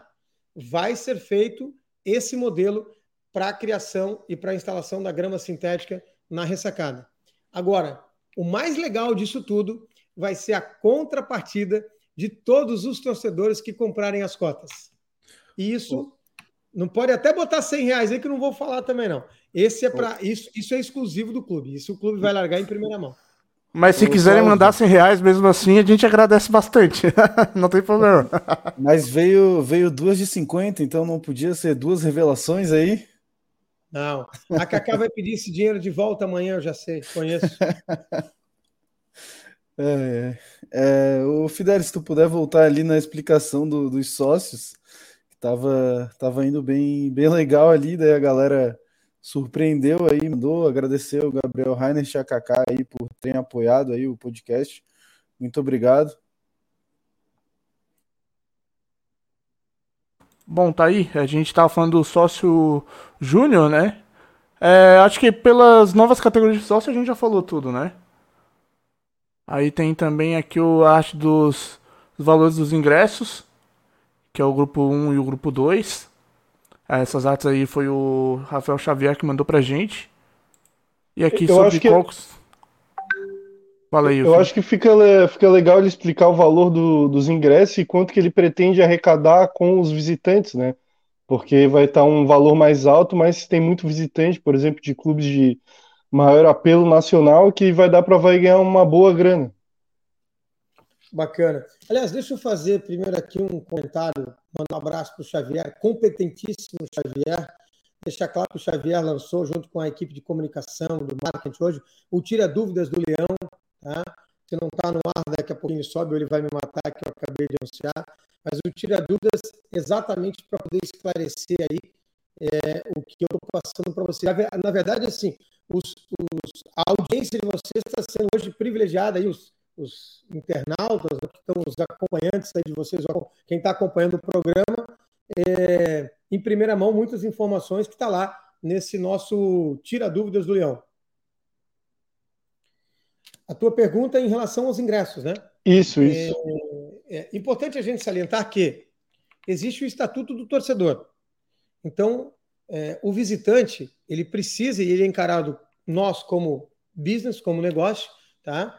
Como um cliente. E um cliente precisa ser muito bem tratado, muito bem recebido. Pelo menos por parte do Havaí da gestão, ele está sendo um cliente, ele está consumindo um produto nosso. Então ele precisa de toda a nossa atenção, de um carinho mais do que especial, porque ele é o nosso cliente. Precisa ser muito bem tratado. E precisa nós respeitarmos aqui é, a legislação. E o Estatuto do Torcedor diz que nós não podemos vender a preço diferenciado no mesmo setor. Por isso que a gente faz promoções sempre ligadas ao sócio e não aberta ao público em geral. Porque se nós fizermos promoções para os outros setores, em especial o setor B, se fizermos promoção de ingresso no setor B, abertamente, sem ser para sócio, nós somos obrigados a fazer também para o visitante. Não quer dizer que a gente não faça. Não quer dizer que a gente não faça promoções também para o visitante. Essa é uma prerrogativa da diretoria executiva. Eu sei que se a gente fizer isso, vocês serão os primeiros a criticar a gente, não tenha dúvida, tá? Mas não estou dizendo que isso não é uma prerrogativa da direção executiva. Só para deixar claro isso. Então, se a gente fizer aberto para todo mundo, a gente é obrigado a fazer também para o visitante. Se a gente envolver o plano de sócio, a gente envolver o benefício ao sócio, aí a gente está é, isento de fazer também na área do visitante. Não, não tem essa obrigatoriedade. É, tem uma pergunta aqui sobre a grama sintética, eu acho que é do Lucas Silveira. É, ah, também tem um superchat do Bruno Patrício. Grama, É, grama mais sintética tem custo mais barato de manutenção? É, e essa era a pergunta do, do Lucas também. Qual que é a justificativa da grama sintética? Passa pelo aspecto esportivo ou os custos de manutenção da grama normal são tão altos assim? O custo da manutenção é alto, sim, positivo. Uh, o, o, impacto desportivo também. Uh, os riscos igual a gente percebeu, eu não quero lembrar desse fatídico jogo do Ceilândia, mas eu tenho certeza absoluta que em condições normais, com um gramado de condições normais, nós teríamos tido um resultado diferente. Tá? E, e, além de mais, nós temos grandes dificuldades de treinamento em dias de chuva. E em dias de chuva, a gente não pode, por exemplo, treinar no gramado principal. E isso compromete o resultado desportivo. Isso tem pelo menos um impacto, né? considerado pelo departamento de futebol. E eu poderia ficar aqui a noite inteira dando alguns benefícios nesse aspecto da grama sintética. Um dos impactos maiores que tem é essa questão do custo de manutenção. Isso não tem dúvida. Tá? Além de que eh, nas viagens o gramado também pode servir para treinamentos do sub-17, do sub-20, né, das categorias inferiores, sem impactar na qualidade e na entrega para o profissional depois. Chegou mais um super chat aqui também do Roberto Ferreira de Mello, é, falando se o senhor Cláudio estudou histórico, pode ter visto o caso de sucesso do ingresso a 20 reais do setor H. Favor não misturar ingresso com sócio. Bom, acho que isso já explicou, né? Da questão de promoção para o visitante também, que teria que ter, né? Já, Roberto Ferreira, eu, eu vou me permitir não em discordar, mas só promover uma reflexão. Em nenhum momento eu misturei nada e os senhores são provas disso. Eu, eu, eu gosto de separar as situações. A questão do sucesso de ingresso a 20 reais e o setor H, seu Roberto, ele já está sendo estudado. Então, o senhor presta atenção aí no que eu falei anteriormente. O que nós apresentamos é um processo linear. Não está escape de voltar essa promoção do 20 no setor H, não está escape de a gente fazer outras promoções, sim. Tudo isso pode voltar. Agora, o sucesso da venda de ingressos do 20 reais não quer dizer um sucesso de gestão, não quer dizer um sucesso de subsídio do borderô e nem dos custos operacionais do Havaí. Ele pode ter sido um sucesso em um jogo ou outro para a atratividade do público, mas nós temos que fazer uma união de tudo. Aquilo que eu volto a dizer é o equilíbrio. Não dá para fazer um jogo dois e aí toda hora a gente não ter esse equilíbrio financeiro. Nós teremos responsabilidade. Anotem bem isso aí, por favor. Ô, Cláudio, é uma dúvida assim. Então, só para deixar mais ou menos equilibrado, é... o que vai existir é um plano base de sócios e de ingressos, mas promoções esporádicas vão acontecer o tempo inteiro, com dada a realidade do momento do clube e a realidade da situação, da época e, e em geral, é isso? Exatamente isso, exatamente. É, só que. Opa, pode falar, Cláudio. É, é, que assim, é importante nesse momento, e eu sei que a gente está às vésperas de, uma estreia do Campeonato Brasileiro, eu sei que está todo mundo, pô, mas vocês fazerem isso agora, depois de uma campanha que não agradou no Campeonato Catarinense, depois de uma desclassificação na Copa do Brasil. Bom, gente, ninguém, ninguém mais do que quem está aqui trabalhando dia a dia, ninguém mais que o departamento de futebol quer sair vencedor, quer dar uma alegria para vocês, quer dar uma alegria para o sócio, para o torcedor. Agora, sim, quando as coisas não acontecem, a gente não pode ficar fazendo o processo de gestão só com base no resultado desportivo de uma competição que já terminou. Isso já passou. O Campeonato Catarinense não é mais, virou a página. Copa do Brasil virou a página. Nós precisamos falar em Campeonato Brasileiro da Série A. Por isso que eu peço um pouco de flexibilidade para que a gente comece uma competição e para que a gente apresente, vou voltar a dizer, a, a ideia linear. A gente tem flexibilidade ao longo da competição. Mas não quer dizer que a gente vai voltar com ingresso a 20, com ingresso a 10, porque também é injusto com quem está pagando 70, com quem está pagando 30, com quem está pagando 120. E, e eu ouvi vários hoje que comentaram: ah, mas na hora que aperta, aí faz ingresso a 10, faz ingresso a 20 e tal. Pode ter é, certeza. Esse é o principal, desculpa interromper, esse é o principal questionamento de boa parte da torcida, né? Eles dizem, eu estou aqui fazendo o papel de representante deles, que quando a situação aperta, daí chama o torcedor de volta.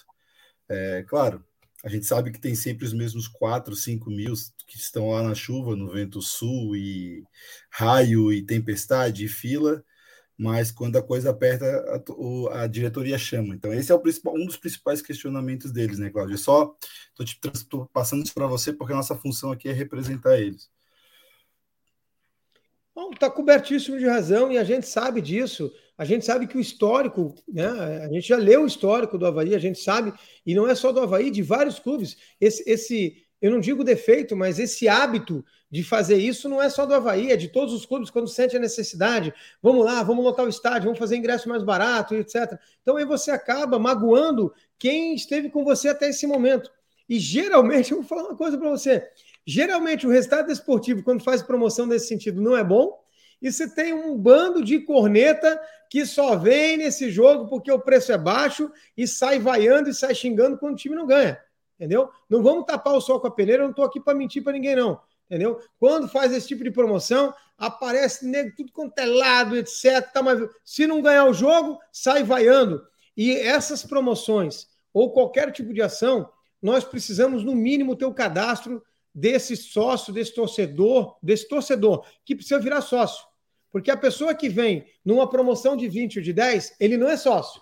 Ele comprou o ingresso ou ele adquiriu. E o Havaí, não teve historicamente no passado a preocupação de buscar os dados desse torcedor que veio e que acabou não sendo abordado por nós para poder virar sócio depois.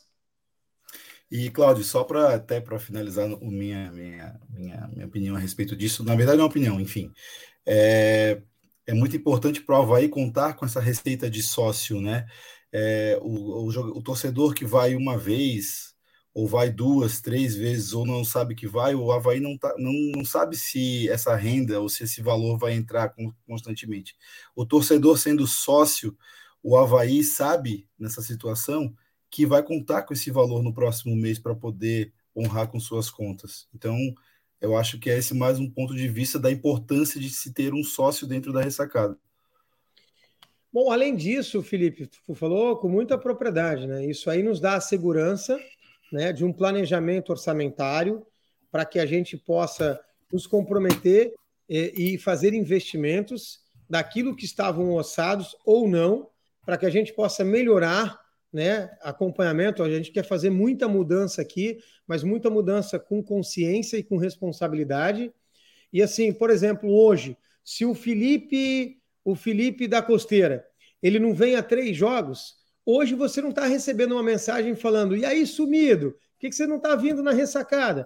Nós não temos hoje um sistema para poder chamar e falar, pô, estamos sentindo falta de você, entendeu? Para a gente poder ter uma comunicação com o sócio, para poder dizer, você não está pagando há dois meses, o que está faltando? O que, que a gente pode te ajudar? Por que, que não estão tá vindo na ressacada, Felipe? Ô, Matheus, faz dois jogos que você não aparece na ressacada, o que, que aconteceu? Então, essa comunicação, nós precisamos investir em software, nós precisamos investir em BI, nós precisamos investir em material humano também, para poder fazer esse tipo de trabalho, para poder fazer esse controle. Não é só ligar para o cara que ele não pagou. Ele pagou e não veio. Por que, que você não veio? A gente precisa saber disso. Por que, que você não está vindo na ressacada? Quer dizer que me interessa só o dinheiro do sócio? Não, me interessa a sua presença, me interessa monetizar a sua energia. Eu quero você aqui na ressacada. Eu preciso de você aqui torcendo nós. E hoje você não recebe. Você recebeu algum e-mail do Havaí nos últimos anos dizendo: e aí, Filipão, você não apareceu aqui? E aí, pô, você. E se você veio? Você viu? Obrigado pela sua presença na ressacada, foi muito importante para a nossa vitória. Ou o resultado não foi bom, mas a sua presença foi importante. Continue nos apoiando. Cara, todo mundo, quase todo mundo tem isso. Isso é uma comunicação, isso é uma, uma coisa fantástica de relacionamento com o sócio. Entendeu? Se é uma, a Cacá entrou agora aqui, a Cacá tem a relação. A Cacá é uma das, das, das pessoas que mais luta para isso, para que a gente tenha essa, essa relação de excelência com o nosso sócio. Mas como que a gente vai fazer investimento em tecnologia? E o Matheus falou aqui, alguém falou, ah, a gente está muito próximo, né? O, o clube não é tecnológico. Você sabe que isso custa. Você sabe que isso tem valor, tem investimento. Como que a gente vai fazer esse investimento se todo mundo quer fazer preço barato, preço popular, ajudar não sei quem? Então a conta não fecha, gente. A gente precisa entregar um, um, um trabalho de excelência, mas também precisa ter valor, ter receita para poder fazer investimento. Bom, Cláudio, só para finalizar, vou dar uma última passadinha aqui, só para mostrar para o pessoal que está vendo a gente, né, que o grupo 1 É, os clubes com alta atratividade é, técnica e popular e alto potencial de ocupação de torcida do Havaí visitante vai ser Atlético Mineiro, Atlético Paranaense, Botafogo, Corinthians, Curitiba, Flamengo, Fluminense Internacional, Palmeiras, Santos e São Paulo. E o grupo 2, que são os, os, clubes com essa menos, menos atração, é América Mineiro, Atlético Goianiense, Ceará, Cuiabá, Fortaleza, Goiás, Juventude e Red Bull Bragantino. Até perguntaram ali, eu imagino que é, a ocupação do setor G e H vai depender do, de qual jogo vai ser, né? Beleza, Matheus, exatamente. Aquele então, setor tá. H, ele vai, ele é impactado quando o clube é, ele não tem hum, a, o processo de potencial de ocupação. Eu sei que a gente colocou ali a atratividade, mas é um clube que merece respeito, mas ele não tem potencial de ocupação pela nossa torcida e pela torcida visitante. Então, quando ele não tem potencial, a gente pode aumentar as promoções e a gente pode realmente fazer setores que pelo qual eles não vão ocupar. Então, eles não têm poder, potencial de ocupação da nossa torcida e da deles. Entendeu? E o grupo 1 tem grande potencial. Então, as promoções são diminuídas ali exatamente por esse aspecto, porque ali tem potencial da área do visitante e da nossa também. Eu queria aproveitar e fazer uma perguntinha, só que o pessoal estava comentando bastante no chat. Por que, que o Havaí é, liberou a ressacada para o Brusque jogar contra o Guarani na sexta-feira? Se o Havaí vai ganhar alguma coisa, o senhor já falou na reunião do conselho, mas eu acho que o grande público ainda não sabe o porquê do Havaí ter, ter liberado. Bom, o Havaí, é, primeiro é importante salientar que o Havaí é presidente da Associação Estadual de Clubes. Segundo, que o Havaí tem a comunicação, nós temos é uma relação excelente com todos os clubes do estado e do Brasil. O Havaí pertence hoje à Série A, ele pertence a um grupo também que ele participa, que é o, o movimento da criação da Liga, e nós temos uma sintonia, uma harmonia com todos os clubes. É, o, o Brusque teve uma punição e ele, tem, ele, não, ele perdeu o mando de campo e ele precisa jogar em um estádio. O Havaí não cedeu. O Havaí alugou para o Brusque o estádio para que o Brusque faça o jogo dele como mandante aqui. Então, eu acho que isso precisa deixar claro que o Havaí não cedeu. O Havaí alugou. E é uma das. E eu acho que é uma atitude do Havaí, por parte do Havaí, porque quando precisarmos, e eu espero que nunca, que a nossa torcida é extremamente é, é, comportada nesse sentido, que a gente não perca em nenhum momento o mando de campo. Então, que a gente um dia, se for precisar, espero não precisar, mas que um dia precisar, o Brusque com certeza vai ceder. O Brusque, na verdade, lá é o estádio do Carlos Renault, mas se a gente precisar, não tenha dúvida que a gente vai, vai pedir um favor para o Brusque ou para qualquer clube de Santa Catarina pelo relacionamento excelente que nós temos. É, uma dúvida que me surgiu aqui, Cláudio, tu falou né, que o Havaí não pode vender ingresso com preço diferente para o setor B e para o setor visitante, né? E no caso de, por exemplo, tirar as cadeiras do setor B, por exemplo, para poder fazer um setor mais popular, seria possível isso? Não sei, se vocês, se vocês fizeram um movimento, se tiver uma adesão, se tiver um movimento consistente nesse sentido, eu acho que vai, vai até contrário àquilo que o Havaí implementou, acho que uns anos atrás, 2008, 2009, né, que foi a instalação das cadeiras, se não me falha a memória. Vocês é que podem me ajudar mais nisso mas é, foi dali em diante né, que foi instaladas as cadeiras.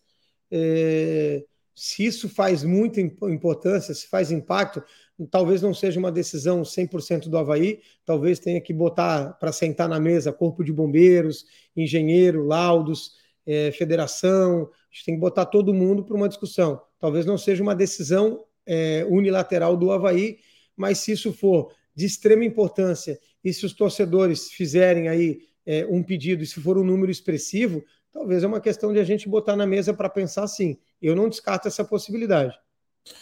É... Vale só, Fernando, só desculpa interromper. Vale só salientar que o, os preços têm que ser iguais tanto para a torcida visitante quanto para a torcida do, do Havaí, porque se for diferente disso, fere o CDC, o Código de Defesa do Consumidor. Então, Exatamente. E, e para o Estatuto do Consumidor. Ele, não, ele, foge, ele, foge também, ele, ele, foge também do Estatuto do Torcedor. E assim, Mas... É não, é, não é que é, é que assim, são setores iguais, tá? Não é que tem que ser no setor B. É que lá o setor B é descoberto e o setor, o, o FGH também é descoberto. Só por isso. isso. É, mas é que esse foi o sentido da minha pergunta, no caso de haver uma diferenciação de um ter cadeiras e outro não, já não seria a mesma coisa. Ah. Então, talvez fugisse dessa regra aí. Mas vamos não, mas lá. É, é, entrega, pode ser cadeira dos dois lados ou, ou sem cadeira. É que a condição que está sendo entregue é uma condição de descoberta. Ah, tá bom. Entendi, então. É, o Bruno Patrício ele mandou um superchat aqui. Ele está falando é, existe algum canal para o torcedor que quer investir ou doar dinheiro para o clube? Existe algum plano de growth funding?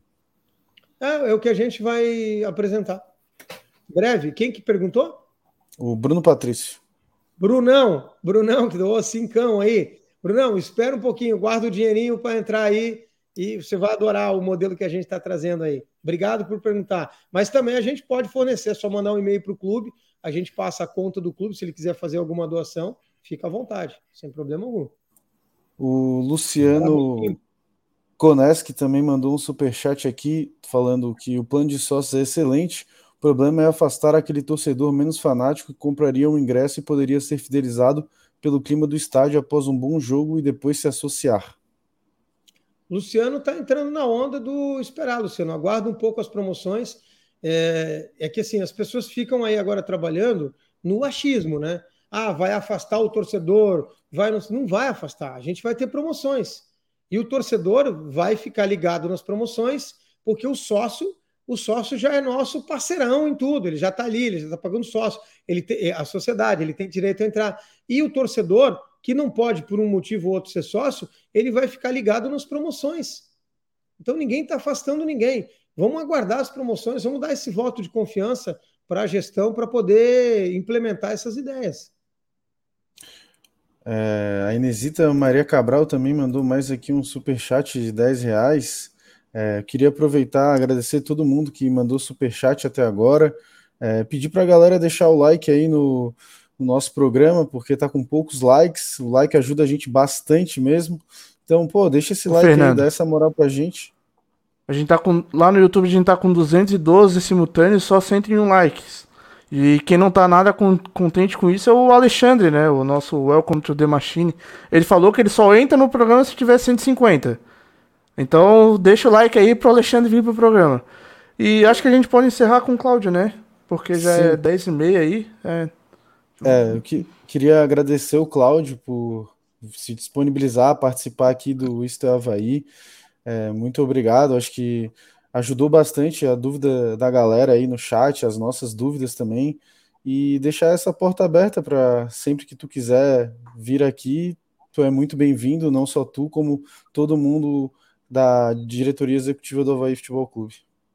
Importante aqui, obrigado, já vou fazer as considerações finais, só para a gente completar que os descontos de 20% no Plano Família Havaí, mensalidades para os dependentes do sócio titular do plano, em todos os setores, serão beneficiários deste plano os parentes de primeiro grau, como mãe, pai, filhos, cônjuge em casamento ou união estável, homo ou heteroafetivo. Então a gente queria deixar isso bem claro aqui, tá? Todas essas modalidades são aceitas nesse nosso plano família. É, Irmão também, né? Irmãos. Irmão não. Irmão não. Ah. Irmão não. Só aqui, mãe, pai, filhos e cônjuge. Irmão não. Ok? É, agradecer uh, a oportunidade, o espaço que vocês deram. Tá? Eu, vou, eu vou encerrar com uma notícia boa para vocês, já que vocês não tiveram nenhum doador de 100 reais que a gente aqui impulsionou. Não vou comprar esse espaço, mas vou contribuir para a permanência desse espaço. Depois eu só preciso ver aqui como é que eu faço a doação de 100 reais. E agora eu vou desafiar quem quiser, pode passar dos 100 reais, pode dar aí os 150 mas eu vou subir o teto aqui para 100 reais para incentivar. Adorei o programa, é, me deixaram até um pouco preocupados aqui, falaram, ah, vai ser trucidado, é que nem o paredão do BBB. Eu achei vocês de uma forma muito inteligente, de um alto nível, as pessoas que participaram do chat, alto nível de debate. É muito importante que esses canais permaneçam, porque eu acho que a gente esclareceu muita dúvida aqui é, de muitos torcedores. Então, assim, muito obrigado. Eu Cláudio, tenho a agradecer. Em nome do Havaí, em nome da diretoria, só temos a agradecer o espaço. Critiquem quando tiver que criticarem. Busquem a informação de dentro do clube para que vocês também entendam o motivo, qual foi a razão das nossas tomadas de decisão, mas eu só tenho a agradecer esse espaço que vocês oportunizaram. E olhe bem aí, né? Vocês estão nas suas casas, eu imagino, e olha onde é que eu estou fazendo aqui. Onde é que eu estou? Estou aqui na ressacada ainda para atender vocês que são sócios, que são parceiros do Havaí, e eu acho que é esse respeito que o Havaí deve a todas as pessoas que têm o Havaí no coração e que sustentaram o Havaí até agora, que mantiveram o Havaí de pé até agora. Então, muito obrigado pelo convite. Eu vou seguir sempre à disposição. Em nome do presidente Júlio, do vice-presidente Bruno, eu agradeço a oportunidade. Então é isso, Cláudio. Muito obrigado por participar, obrigado pela doação e uma boa noite para ti, uma boa volta para casa aí. Depois vocês me falam se alguém botou um pouquinho mais de 100 aí, tá? Beleza, então. Valeu, abraço, Cláudio. Gente, abraço. Falou, boa, boa noite. noite. É, amigos, já chegamos a 150 likes aí, alguém pode conferir para mim. Galera, fiquem aqui que o programa vai continuar. Agora a gente vai falar sobre o que muita gente já está comentando aí no site, no site, nos comentários aí. É, Falta sobre... 11. Falta 11 likes aí, o homem tá ali nos bastidores, tá querendo entrar com uma bombástica. Tá mas, quase pô, quebrando tá assim, o computador. Tá quase assim, quebrando o computador. Welcome to the Machine tá perto de entrar aqui no programa, mas precisamos de 11 likes e ele tá ali nos bastidores e parece que ele tem uma bomba para soltar. Então, galera, senta o dedo no like aí, já manda para outros amigos, é, fica aí com a gente, o programa vai continuar, mas é muito importante sentar o dedo no like pro, pro Welcome to the Machine poder entrar. Então, quem gosta aí do Welcome to the Machine, do Isto é Havaí, Deixa esse like aí e ajuda a gente. Chegou a fera. Chegou o homem.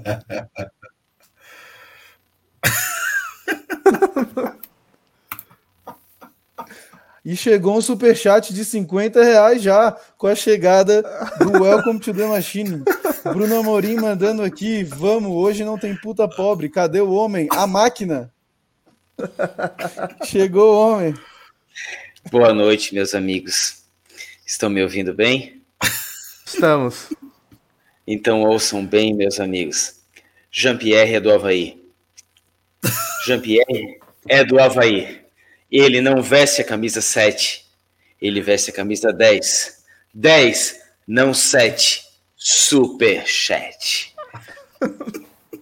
Muito obrigado a todos que deram o voto de confiança. Welcome to the machine eu estava dentro das máquinas, nos chips, nos bits and bytes flutuantes, e agora aqui estou porque vocês pediram. Muito obrigado, Bruno Amorim, por esses 50 reais, esse superchat maravilhoso, e a todos os outros eu estava assistindo ao programa, assim como vocês, na antessala, eu já estava aqui na antessala da tecnologia, assistindo a todos vocês com essa novidade maravilhosa.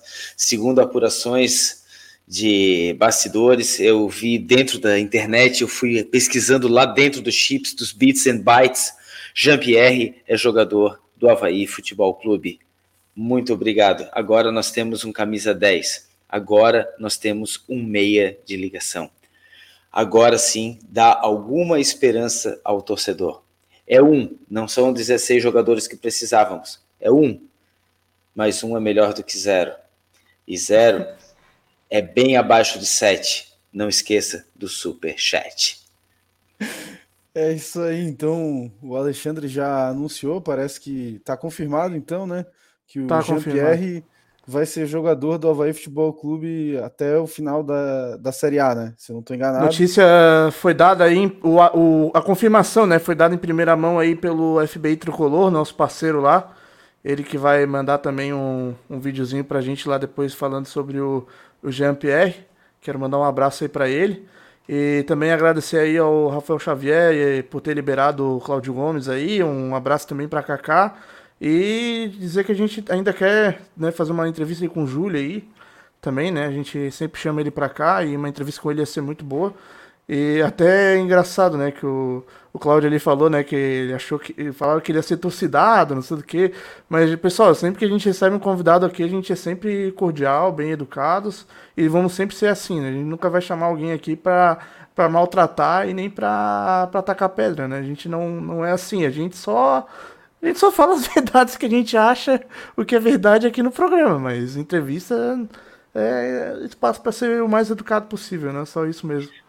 Aqui ninguém passa, aqui nós não passamos pano na cabeça de ninguém que julgamos estar agindo errado, com ou sem intenção prejudicando ao Havaí. Ninguém passa pano. Porém, nenhum convidado nosso vai ser atacado. Quando alguém é convidado para almoçar comigo, quando eu convido alguém, eu não vou destratar essa pessoa na minha casa, eu vou tratá-la bem. Ela é uma convidada da minha casa. E assim vai ser com todos os convidados. Nenhum convidado precisa ter medo de ser é, jogado contra a parede, ninguém jogará pedras sobre pessoas que foram convidadas. O nosso querido entrevistado podia estar fazendo qualquer coisa nesse momento.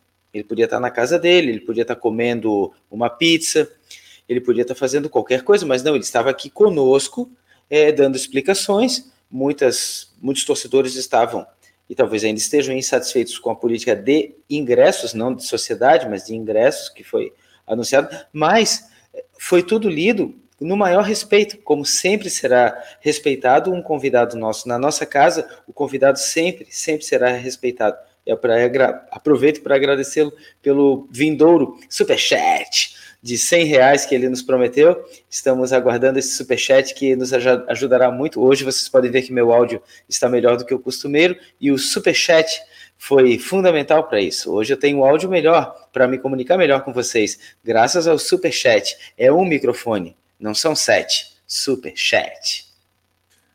Até coloquei aqui o banner que o Jean-Pierre do Leão é, cara, o que, que a gente pode esperar do, do Jean Claire, do Jean Pierre aí? Agora temos dois Jean no time, né? É, não sei, o que, que vocês esperam dele? Ele que teve agora, tá se recuperando de um câncer, né, no, no testículo. É, mas o que, que esperar do, do Jean Pierre e Felipe Leite? Pô, eu tô iludido. Jean Pierre é um craque de bola. Claro que ele tem um problema de não ser um cara muito ligado no jogo. Assim, a gente pode comparar até com o Ganso, que é um cara muito técnico, só que não não é muito vivo no jogo. Claro que ele é, um, ele é mais rápido que o Ganso, mais novo, mas eu tô botando fé nessa contratação, porque é um cara que faltava para vai um cara com essa qualidade. É um cara que parece estar tá querendo vir para cá recuperar o futebol, teve esse problema de saúde grave, né? Infelizmente. E agora vai ter a chance de voltar a jogar futebol, que ele mais gosta de fazer dentro do Havaí, se recuperar. Então eu tô apostando muito alto nessa contratação, acho que vai ajudar demais até os outros jogadores do Havaí que, que estavam abaixo, principalmente ali o Bruno Silva, o Copete, o próprio Rômulo, vão melhorar com um cara desse para tabelar, não vai ser mais aqueles jogadores que a gente não gosta, que eu nem vou nem, vou nem citar o nome, que nem merece a gente citar o nome deles aqui, que, que são horríveis, né? O, o Jean-Pierre é um cara de muita qualidade, eu acho que vai ajudar demais o Havaí. É um cara que bate bem falta, bate bem escanteio, chuta de fora da área, sabe enfiar a bola. Eu até vi um vídeo dele, dava até pena dele jogando no Grêmio em alguns lances que ele enfiava a bola com uma qualidade absurda e os caras iam lá e perdiam o gol. Já fiquei imaginando alguma dessas cenas se repetindo no, no Havaí. Mas espero estar errado que agora nossos atacantes, o, o próprio Bissoli que está chegando agora, mande a bola para o fundo da rede e ajude a gente a permanecer na Série A. Alexandre, chegou uma dúvida aqui do Hugo. Ele está perguntando se após a cirurgia vocês acham que o Jean-Pierre ainda tem bola para jogar. Ah, tem sim, ao que tudo indica, a cirurgia dele foi nos testículos, né? Não foi no, nos pés. Então, eu acho que o problema pode ser cabeça, né? O cara passa por uma situação é, que mexe com a cabeça, né? É uma situação delicada, grave. Que bom que deu tudo certo, ele está 100% curado, 100% saudável, apto para jogar. É só a cabeça dele entender isso, os neurônios dele entenderem, pô, tá tudo certo, agora é só fazer o que gosta, jogar bola. E o que sabe, né? Jogar bola. E se fosse algum problema de ligamento no joelho, alguma coisa que interferisse no futebol dele, seria uma dúvida que eu acho que seria mais pertinente. Ah, não, pô, será? Mas nos testículos, né? Ele não joga bola, né? Ele joga até o fino da bola, ele não dá bago, né? Ele, ele joga o fino da bola. Ele é um cara realmente muito craque. Eu acredito que ele vai ajudar muito e que isso não vai atrapalhá-lo. É só a cabeça dele tá boa, porque não foi nada ligado a, a, tendão, a tornozelo, a joelho, a ligamentos, a posterior de coxa, nada, né? Então eu acho que se a cabeça dele estiver boa, ele tem tudo para ser o melhor jogador do Havaí. Tem tudo para ser junto com o Bruno Silva, que é o melhor jogador do mundo. Mas ele tem tudo para se destacar muito assim no Havaí, para ser um, um grande jogador, porque craque ele é. Eu lembro de uma época que se dizia, pô, não sei se vocês se lembram disso, o Jean-Pierre só saiu do Grêmio para ir para o Real Madrid. Vocês lembram disso? Eu me lembro eu, perfeitamente. Eu, eu, lembro até que o Palmeiras, em 2020, com o Vanderlei Luxemburgo, queria dar o Diogo Barbosa, o Rafael Veiga e mais, mais dois jogadores que agora não estou me lembrando de cabeça, pelo Jean-Pierre. E o Grêmio negou. O Renato Gaúcho até quis o negócio, mas o Grêmio negou. Vou até pegar aqui daqui a pouco todos os jogadores. E assim, o Rafael Veiga, hoje um dos melhores jogadores do Brasil. Ao ah, Rony também que é um dos principais jogadores do Palmeiras também, e eles negaram. Então, para tu ver o nível que o Jean-Pierre estava, o Flamengo também queria e não conseguiu. Então, um cara que tem futebol, é novo, pô, não tem como ser contra essa contratação, criticar. Isso aí seria loucura. Ele é muito bom jogador, é um craque. Concordo, concordo plenamente com cada palavra do amigo Felipe Leite que é craque, é craque, é o cara que tinha nível para Real Madrid e vai nos ajudar muito. Só que eu insisto naquela tese, eu estou é, felicíssimo de ter dado essa notícia para todos os nossos espectadores. Jean-Pierre é do Havaí. Foram que os bits and bytes flutuantes me falaram enquanto eu estava dentro das ondas aqui do computador, nos fios, nos cabos de SATA, tudo. Pô, eu estava ali dentro e eu consegui captar isso na, tecno, na alta tecnologia havaiana. Então, ele vai ajudar muito, só que eu continuo na tese que uma andorinha só não faz verão. Não adianta, a gente lembra de, do, do que era o Douglas no, naquele ano, né? O, no goleiro Douglas. O que que ele era? E, porra, olha o jogo que o Havaí fez contra o Grêmio, ganhamos do Grêmio lá 2 a 0 o, o Douglas fechando o gol. Mas não adianta só o Douglas, sabe? Não adianta só o Jean-Pierre. A gente tem que ter um time. E, e nós estamos a cinco, cinco dias da mais forte Série A da história do futebol brasileiro, possivelmente. Só, só, cinco dias. Só falando dos jogadores aqui que eu peguei, eles ofereceram o Rony, o Scarpa e o Rafael Veiga, os seis titulares hoje do, do Palmeiras, três assim dos principais jogadores do, do Palmeiras pelo Jean-Pierre. Então dá para ver a qualidade que, que ele já mostrou, o futebol que ele já teve, né? Não, eu acho que até que é o futebol que ele tem, ele só precisa reencontrar esse futebol, né? Porque ninguém desaprende a andar de bicicleta, ninguém desaprende a jogar bola. O cara pode estar com a cabeça mexida por qualquer motivo, e isso o, o desmotiva, ou isso o, o, deixa mais inseguro em campo. E às vezes ele está jogando também. Pois não? Pois Só não? desculpa te interromper, é que a gente está com um convidado aqui que está esperando. Eu vou colocar ele, tá?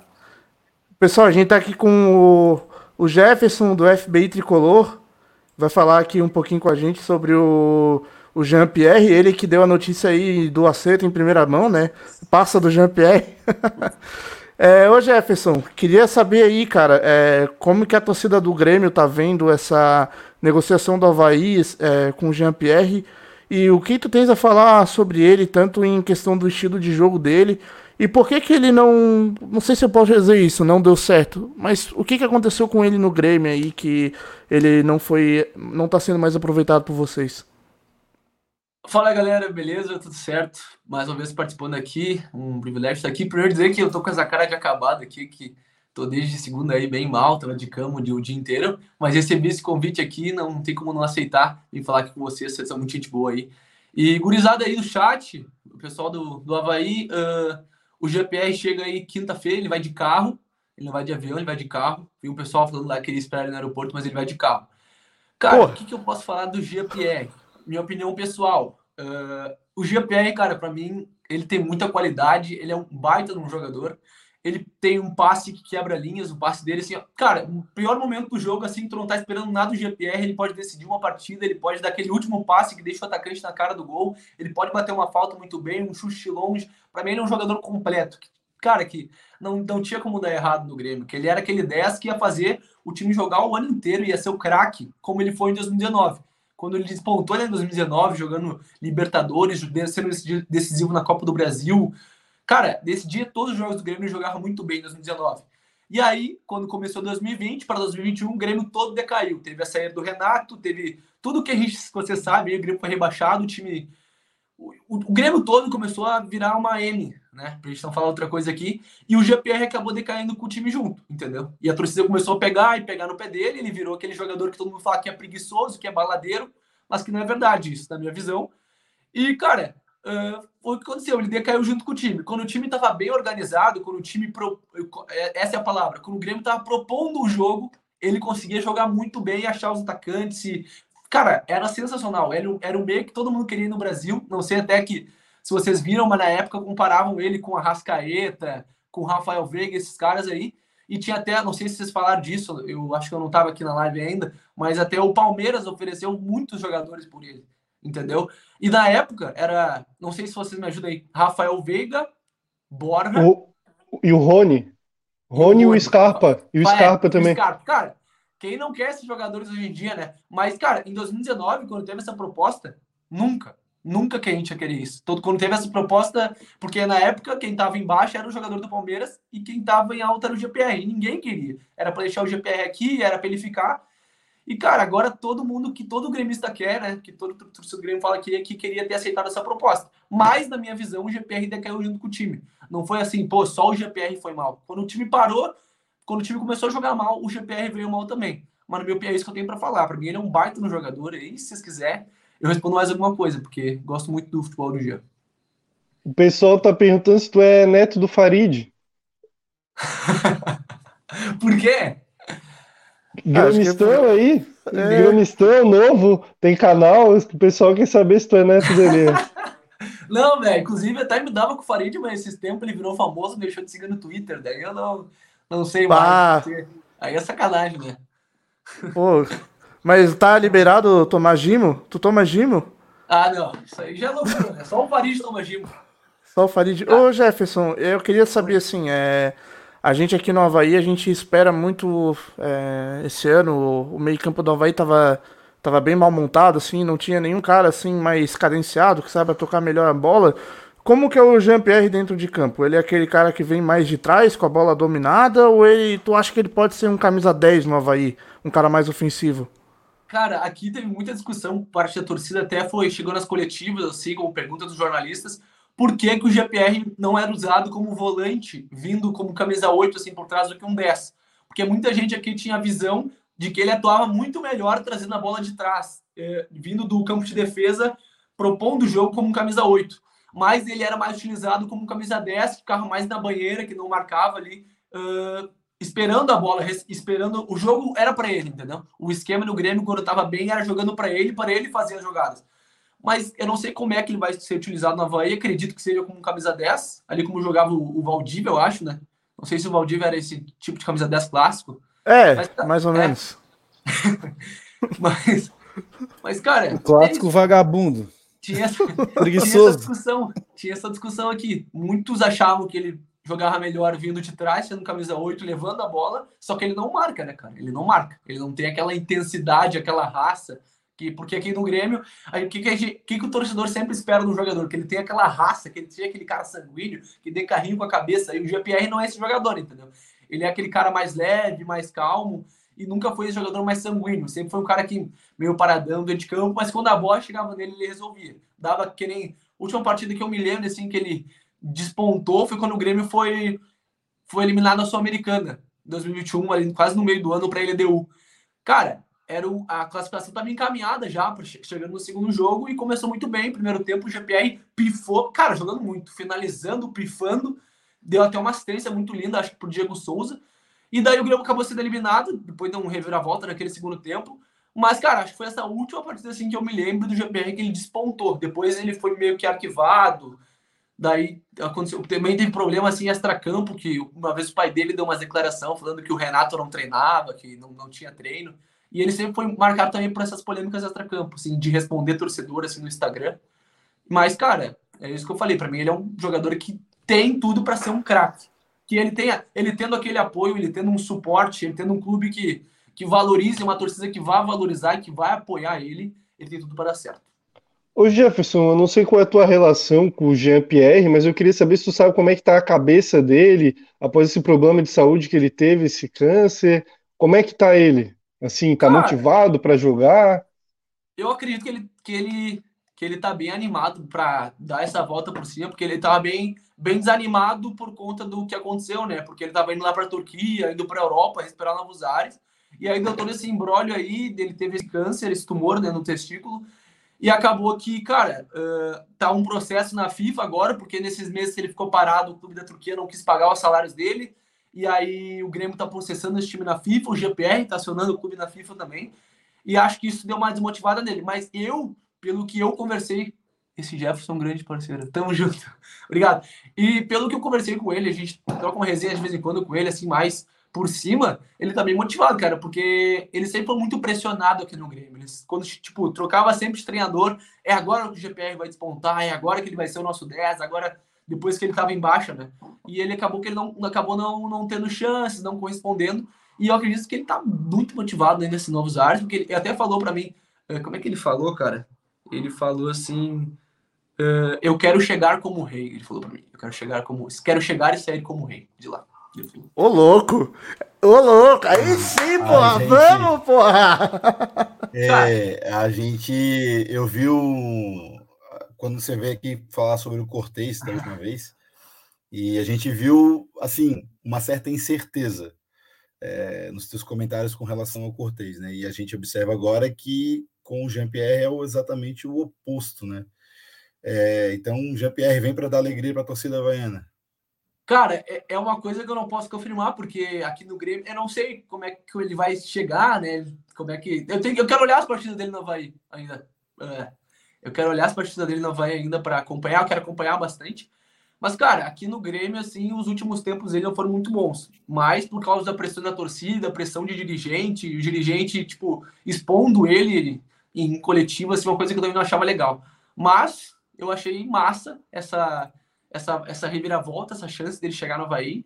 Porque, cara, eu acredito que ele jogando uma Série A, assim, acho, na minha visão, sendo um dos principais jogadores do Havaí, chegando assim com uma moral com a torcida, tendo o apoio da torcida, tendo o respaldo da direção, eu acho que ele chega bem pode agregar muito, mano. Porque para mim, sendo a minha opinião, sinceramente, o que falta pro GPR é um apoio emocional.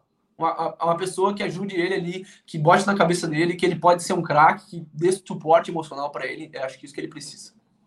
É, que até. Marquinhos. É, o Marquinhos, Marquinhos eu ia falar pode. do Marquinhos. É, que a gente tem um cara que faz muito bem isso, ah, que é o Marquinhos, que jogou sim, no Grêmio e tal. Sim. Uhum. Que ele hoje ele tem um trabalho ali de principalmente de vestiário e campo no Havaí, né? E ele tem bastante essa conversa com os jogadores, assim. E todos os jogadores falam que ele é um cara muito sincero, assim, muito honesto, né? Que é o que fala muitas verdades para ele, para eles. Então acho que o Marquinhos pode ser um bom tutor aí pro Jean-Pierre. Tomara. O, é a mesma o... posição, né? É. é. Ô Jefferson, queria te perguntar se tu sabe se ele já vinha treinando, como é que ele tá de ritmo ele... de jogo, se ele pode chegar já e jogar, por exemplo?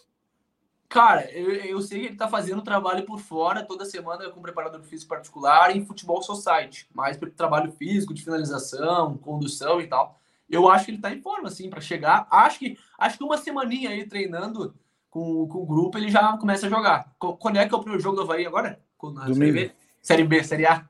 Domingo, Quando? domingo. Contra quem? Domingo. América Mineiro. Ah, tá. Isso aí que os caras estavam falando no Twitter lá, que, que os caras não gostam de jogar na ressacada às 7 da noite com narração do J. Júnior. Isso aí, né? Ah, mesmo sem Isso graça. É, é, Eu não, vou, é domingo, eu não vou ver no Sport TV. É isso. Domingo. É bom jogo, bom jogo para começar, né? Oh. Eu, eu não sei se é eu, sábado eu vou ir para Campinas assistir Grêmio Ponte Preta. Vocês jogaram contra a Ponte Preta no passado aí? Joga, jogamos. Eu, eu acho que a gente, a gente patou, né? 0x0 com a ponte lá, se eu não me engano. O pessoal pode até um me. E um aqui, vai pra... é verdade. Vai pra Campina de busão, de carro? Cara, eu vou de blá blá, cara. Ah, o, o ano passado o Fernando e o Felipe eles foram lá para Campinas de carro com a família aí, foram lá ver Guarani 4, Havaí 0. Tem até uma foto lá deles, assim, na, na que a transmissão mostrou eles isolados, assim, na arquibancada, muito ah, engraçado. mas é, eu te mas... desejo sorte aí, que não aconteça não, é a mesma coisa. Você começa a nossa caminhada agora na Série B, né? Fomos, ganhamos o Gauchão, inclusive vamos enfrentar aí o Brusque, né, que foi o campeão catarinense. Quero ir no jogo, eu quero ir nos três jogos aí que vai ter em Santa Catarina, né, que conta Criciúma, Brusque e Chapecoense. Nossa, é bem capaz tu que. Tu vai conhecer o Augusto Bauer, aquele potreiro lá. Meus pesos, É, três vezes. Só esse ano eu fui lá três vezes. É meu Deus, é um potreiro, é horrível. Mas eu ia falar, o Felipe, que pode ser que aconteça o jogo na ressacada, né? O Brusque Grêmio. Porque vai ter Brusque e a estreia do Brusque na Série B vai ser aqui na ressacada. Vai que tem a Brusque e Grêmio na ressacada. É, Aí a gente vi é aparece lá. aquele campo deles, né? Ah, É, não, bem não é. Campo é elogio para aquilo lá. É, um... é campo, de... campo amador aquilo. E, e é bom o Criciúma, Brusque, Chapecoense, o que, que vocês têm pra falar aí pra nós? É, o Criciúma não dá para saber, porque estava na Série B do estadual, né? Então é um clube que jogou muito pouco. E eles subiram? E- Não, ainda não, não começou. Eles vão jogar Ah, a. Série B do estadual e a Série B do, do brasileiro junto. Daí vai ser mais difícil para eles. Mas a Chapecoense fez um estadual mais ou menos, cara. Eu acho que é um clube que vai brigar ali meio de tabela para não ser rebaixado. Tá com muita dívida, então não acho que o Grêmio tem que se preocupar muito com a Chapecoense, não. Já o Brusque, É, o Brusque é um aí vai timezinho mais encardido. Pô, uma coisa, uma coisa que eu falei muito aqui, mano, nas minhas redes sociais, foi pra trazer aquele atacante Edu, que era do Brusque. Nossa, eu gostava daquele cara. Ele foi pro Cruzeiro, né? E tá metendo gol lá. Ah, Então é isso aí, Jefferson. É, acho que a gente pode te liberar aí. Tamo Vocês junto, têm mais alguma coisa vai. pra falar do, do Jean-Pierre aí, mas. Nada, Não, já passasse não por tem tudo. Então tá. Mas a gente agradece vai. aí, cara, pela participação. Boa sorte. Um melhoras, né? aí. Torça Tá doente aí? Vai dar tudo certo. Vai arrebentar. Ah, e outra coisa. Vai vestir a camisa 21. Valeu? Bom, então, primeira mão aqui, a camisa do Jean- do Jean-Pierre. Eu dava 10 pra ele. Eu chegava no compete e falava, compete. Vamos, tira lá, É, camisa, que tira a lá. camisa 21, a camisa 21 simboliza bastante pra ele, porque foi quando ele chegou na seleção de base e tal, chegou na. Foi os Ah, melhores momentos tá. dele foi a camisa 21. Até perguntei pra ele, falando aqui pra vocês, perguntei pra ele, pô, Jean, vai pegar 10, não sei o quê. Daí ele falou, não, não, eu quero 21, porque foi onde eu joguei melhor e tal. Dele, ah, vai ser 21, então vai. Beleza? Então o Matheus, o Matheus Lucas vai embora, que ele é o camisa 21. Será que vai ser um upgrade? Sair É, é, o Matheus ele Lucas e quer- entrar o Jean-Pierre. ele falou que é 21, não sei se o Havaí vai liberar, vai dar 21. Ah, meu Deus, não dá 21 pro Jean-Pierre pra deixar com o Matheus Lucas. Isso é um crime. É ruim É que o Matheus Lucas. É, é. Ruim a é gente- elogio pra ele. Então, Valeu, Jefferson, mu- muito obrigado aí por vir aqui mesmo doente aí. Cara, melhoras pra ti. E conte sempre com a gente aí também, cara. Valeu, tamo junto, É mano. nóis, valeu. Abraço. Não, só falar também que eu, eu já participei do canal lá do Jefferson. Quem quiser ver, eu falei sobre o Edilson. Se o pessoal quiser dar uma conferida aí, pode pesquisar lá no canal dele, FBI Tricolor, que eu falei um pouco como foi o Edilson aqui no Havaí e o que esperar dele lá no, no Grêmio. E agradecer Então- ele de novo. E também falar que o Jefferson ele gravou um vídeo ali também falando sobre o Jean-Pierre que vai ao ar no nosso canal. Então, para quem não não está vendo ao vivo e quiser ver mais informações sobre o Jean-Pierre, ele fez um vídeo ali para a gente postar ali depois. É, bom, mas falando então de outras especulações aí, porque foi o que mais aconteceu, né? Essas, nesses últimos dias, o Havaí especulou, especulou, especulou e agora contratou o primeiro jogador, né? É, não o primeiro, na verdade, já tá o Bissoli, tá aí, e o, O Kevin, Kevin, e o- lateral e o direito, Dentinho. e o Dentinho do Ercílio Luz. É, amigos, querem começar por qual jogador aí? cara, Ô, vamos Fernando, começar só- que a gente verdade, vai tacar o pau, queria- né? Eu acho que o. Takazaki ia falar do Jean-Pierre e eu também. Fala aí, Taka, primeiro. Ah, depois então fala aí. Não, na verdade eu não queria nem, nem só do Jean-Pierre, né? Eu queria ressaltar, né, um pouco que a gente sempre fala sobre o NIF, fala sobre o Havaí só contratar jogadores é, de maior idade, e a gente está notando nessas últimas contratações um, um padrão diferente, né? Isso é uma coisa legal de se ressaltar, é, as, as outras especulações, é um zagueiro novo, né, que atua nas, na base do São Paulo e também na seleção brasileira. Jean-Pierre tem 23 anos, é um meia, não dá a dizer que é um jogador velho, né? 23 anos. É, a gente vê bastante potencial nele. Destaques do catarinense, bem ou mal, não são jogadores de maior idade e provavelmente tem um custo menor. É... O Bissoli tem 24 anos, é um atacante promissor. No Cruzeiro não foi bem, no Atlético teve jogos bons, fez gols na Libertadores, inclusive. E esse time vai criando casca com jogadores mais experientes, como o Bruno Silva, que já deve ter jogado 10 Série A's, e jogadores mais novos, mas com experiência também, né? Então, a gente que tanto fala que o Havaí não procura novas formas, que sempre contrata os mesmos jogadores, parece que a gente está mudando um pouquinho o padrão de contratação. Eu queria fazer esse elogio também, né? Que a gente sempre critica, mas quando tem que elogiar é bom também. Faz faz bem para o clube. Acho que estamos num caminho certo de contratação, era isso que eu queria dizer. Mas quanto Jean-Pierre, acho que todo mundo já disse que tinha que dizer, né?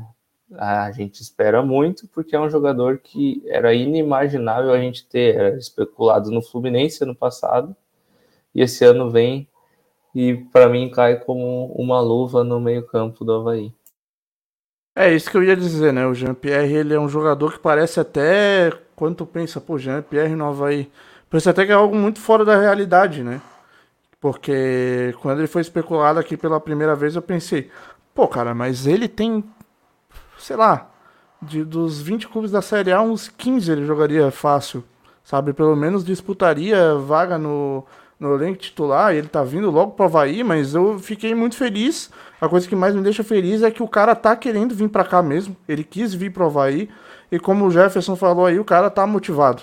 Né? Isso é muito importante. Um cara da, da excelente capacidade técnica dele ainda tá vindo querendo, ainda tá é, vindo para cá querendo fazer história, né? Como ele falou, ele quer chegar aqui e sair como um rei. A gente espera que sim, né? Então isso daí me deixa bem otimista mesmo. Eu acho que a gente pode seguir para as próximas contratações.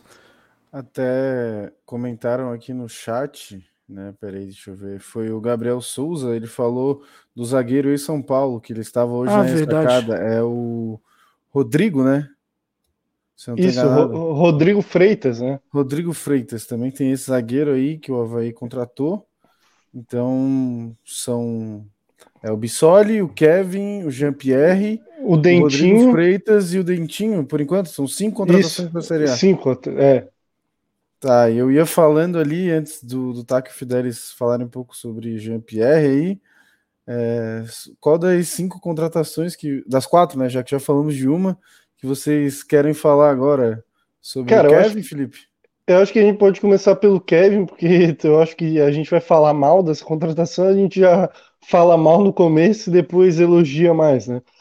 Cara, assim, o Kevin é um cara que já até passou pelo Havaí 2015, ele veio depois que ele foi destaque da Copa São Paulo pelo Mirassol, veio para jogar no profissional até, para uma experiência, ficou na base 2015 e saiu do Havaí. Depois jogou em vários clubes, jogou no próprio Guarani, é, é até fui num jogo lá, Havaí Guarani 2018, dessa vez o Havaí ganhou 2 a 1 que ele deu um gol para o Havaí, ele recuou mal, o Havaí fez um gol, então não dá para dizer que ele já não ajudou o Havaí alguma vez. Ele jogou no Guarani, jogou no Botafogo, estava na, na Ponte Preta agora. No Guarani ele era até um cara com certo destaque, ele tem uma qualidade técnica, só que, por exemplo, no Botafogo e na Ponte, ele é considerado um dos piores laterais da, da história, né? Isso não dá para a gente falar é, algo a favor dele, né? Porque ele foi mal nesses dois clubes, ele é um cara que até tem uma qualidade técnica, mas vai mal na defesa, não é fisicamente muito bem, não é muito bom, né?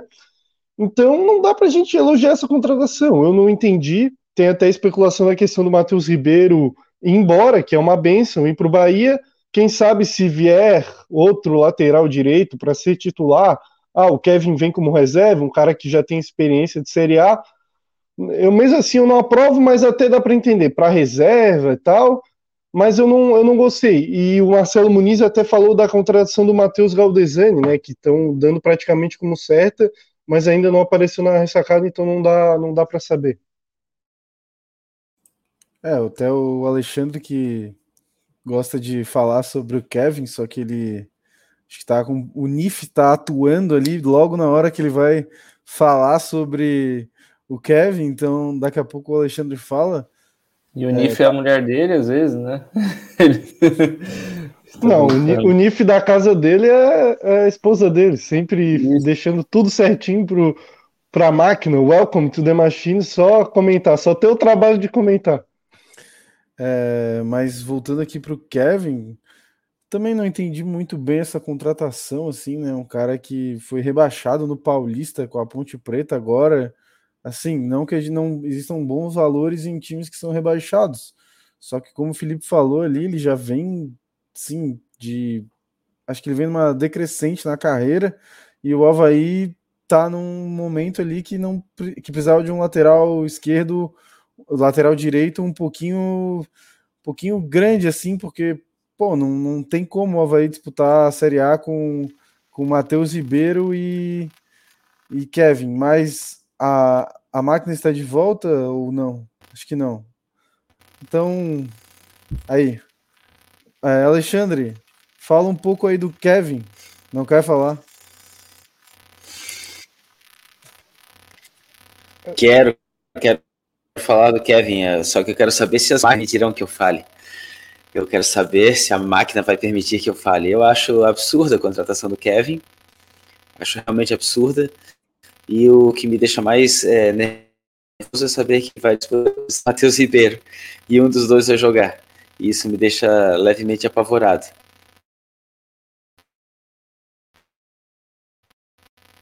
É, eu, eu acho que o Alexandre também não gosta dele porque ele é um lateral moderno, né? Não é o tipo de jogador que tu gosta, cara moderno, assim, muito tecnológico tu não gosta, né, Alexandre? É, eu não gosto de defensor que quer sair driblando, sair tocando bonitinho lá de trás. Eu acho que isso é coisa para atacante, para quem joga para delanteiro, não para defensor. Delanteiro pode fazer essas brincadeiras à vontade. Defensor tem que jogar sério sempre.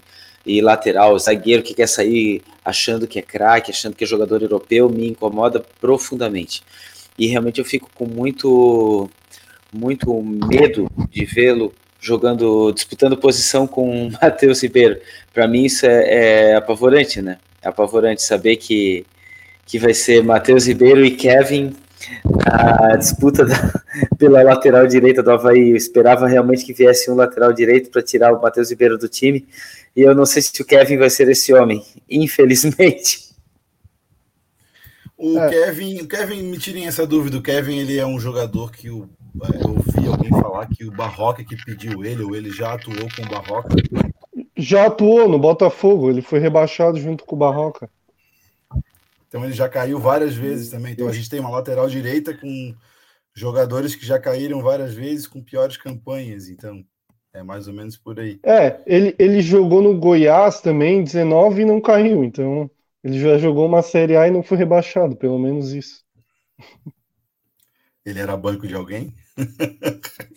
Era banco, ele é, jogou 21 ah. partidas só, então ele não, não era titular, não. Eu acho que, se eu não me engano, o Goiás nessa época tinha um Apodi, então ele era reserva do Apodi.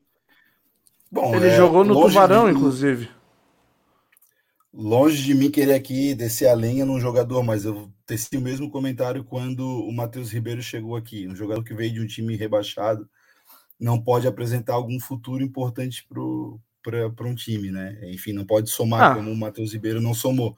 Mas é, eu acho que, é, tendo em vista todas as outras contratações que o Havaí vem fazendo essa semana e o trabalho que vem sendo mostrado, eu acho que eu vou dar meu voto de confiança e só vou deixar para criticar esse cara a hora que ele botar o pé na bola e começar a jogar dentro, da, dentro das quatro linhas. Entendeu? Costeira. Entender o que, que isso vai render. O Jean-Pierre tá vindo de um time rebaixado também. Ah, mas a gente sabe o futebol que o Jean-Pierre tem. Sim, né? sim. Não, eu sei, eu só tô é te provocando só. Eu só tô te provocando é defensor, só. Né? Não, sim, sim. Mas é. Mas é que assim, né? O, pra jogador de Série A vir provar isso, só se for um cara que não tá sendo utilizado mesmo, ou jogador que veio de um time rebaixado, porque fora isso. Tem, tem que tentar o Gabigol, pô. Não, é, mas aí.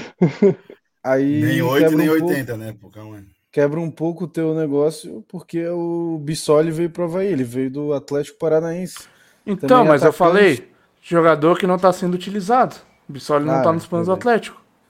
Bom, é, então agora, aproveita aí, o que, que, tu acha? O que, que tu acha do Bissoli? Cara, eu não tenho opinião sobre o Bissoli. Eu nunca vi ele jogar. Eu perguntei pro meu amigo do Atlético Paranaense lá, o Gustavo Paris, que gravou vídeo pra gente sobre o William Tomás. Aliás, eu ainda tenho que cobrar ele de novo pelo áudio lá.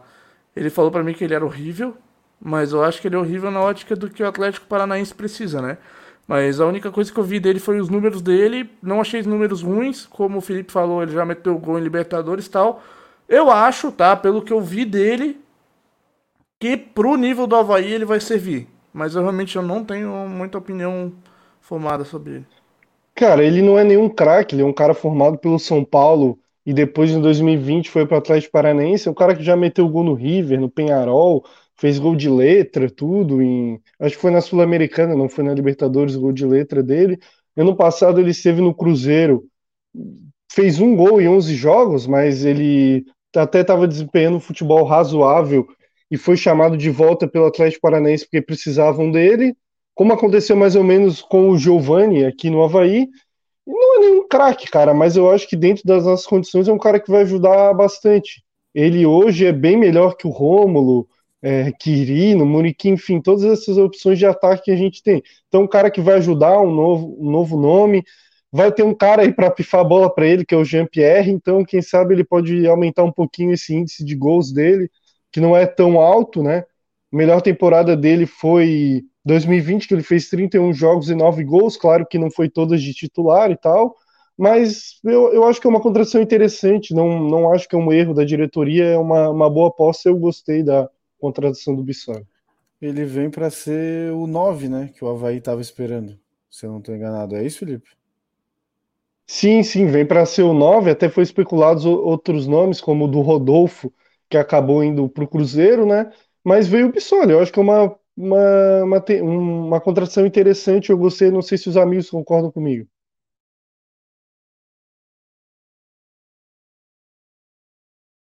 Acho que o... Olá, amigos. Oi, é, eu, eu acho que, eu... é uma contratação. Ô, Taka, só um minutinho. Eu acho que é uma contratação bem interessante, porque o Havaí até hoje não tem um 9. 9. 9 que vá lá e faça gol, 9 que represente um 9 que a bola chegue para ele, um, né, talvez com isso o Havaí pare de botar o, o Copete na, na posição de falso 9 e deixe ele na ponta direita, que é o lugar dele, para ele poder realmente fazer a parte dele servir o Bissoli também de uma certa forma. Mas, enfim, eu acho que é uma excelente contratação, sim. É um 9 que, se vier, vai fazer gol, porque vai ter quem sirva ele tanto do meio como pelas laterais. É, com, com o 9, né, o time vai tendo cara, né? Que antes ele não tinha cara de nada. Agora ele já tem a cara de alguns jogadores e acho que é uma esperança aí, né, para o próximo jogo e que o Havaí faça uma boa estreia contra o América Mineiro em casa. Até para sacramentar, né, tudo que o que o, o Cláudio Gomes disse para gente, né, o plano e o plano ser sacramentado com uma vitória em casa, que, como ele disse, vai ter a, a fan, fan fest do Havaí, além de que quando se lança uma nova campanha, é bom sempre que o resultado em campo acompanhe junto. Com certeza, Taca, com certeza. Eu queria falar do Bissoli, eu concordo com o Felipe da Costeira, e digo mais, é, na mesma linha do que o Felipe falou, da Costeira, é, trazendo-se realmente, confirmando-se essa, essa contratação do Bissoli, o Havaí ganha dois atacantes. É uma contratação que o Havaí ganha dois. Porque o Havaí vai ganhar o 9 e o Havaí vai voltar a ganhar o copete de ponta, de atacante de ponta. Nós ganharemos dois atacantes com um jogador. Ô Alexandre, Dentinho eu agora. só vou eu vou pedir pra tu dar uma mexida no teu microfone aí, que ele tá fazendo ruído aí. Aí, se puder dar só uma giradinha aí pra ver se. Girei, girei. Vamos ver. Girei, vamos ver se melhor. Só um minutinho. Só... O NIF? É, tá vivo. Agora, vê se melhorou, Fidelis. Melhorou, melhorou agora? Melhorou. melhorou, melhorou, melhorou. Bastante. Ah, agora não mexe. Deixa assim. Corri... Não mexe. Corrigindo o NIF ao vivo corrigindo o ao vivo. Então eu acho que ganharemos com, com o Bissoli dois atacantes. É uma contratação que vale dois, porque nós ganharemos o Bissoli de centroavante e ganharemos o Copete novamente de ponta, que é o lugar dele. Não adianta pegar o Vladimir, que eu acho um excelente goleiro, e botar ele de volante do lado do Jean Kleber ou do lado do Bruno Silva, porque ele é bom, ele é bom na posição dele, ele é goleiro, né? O Copete não é centroavante, ele se esforça para ser centroavante, para entrar nesse esquema, para ajudar de alguma forma, mas ele é ponteiro, ele sempre teve essa característica desde a base. Então agora fica, chegaram a jogar ele até de lateral mas é, botar o Copete centroavante é absurdo, né?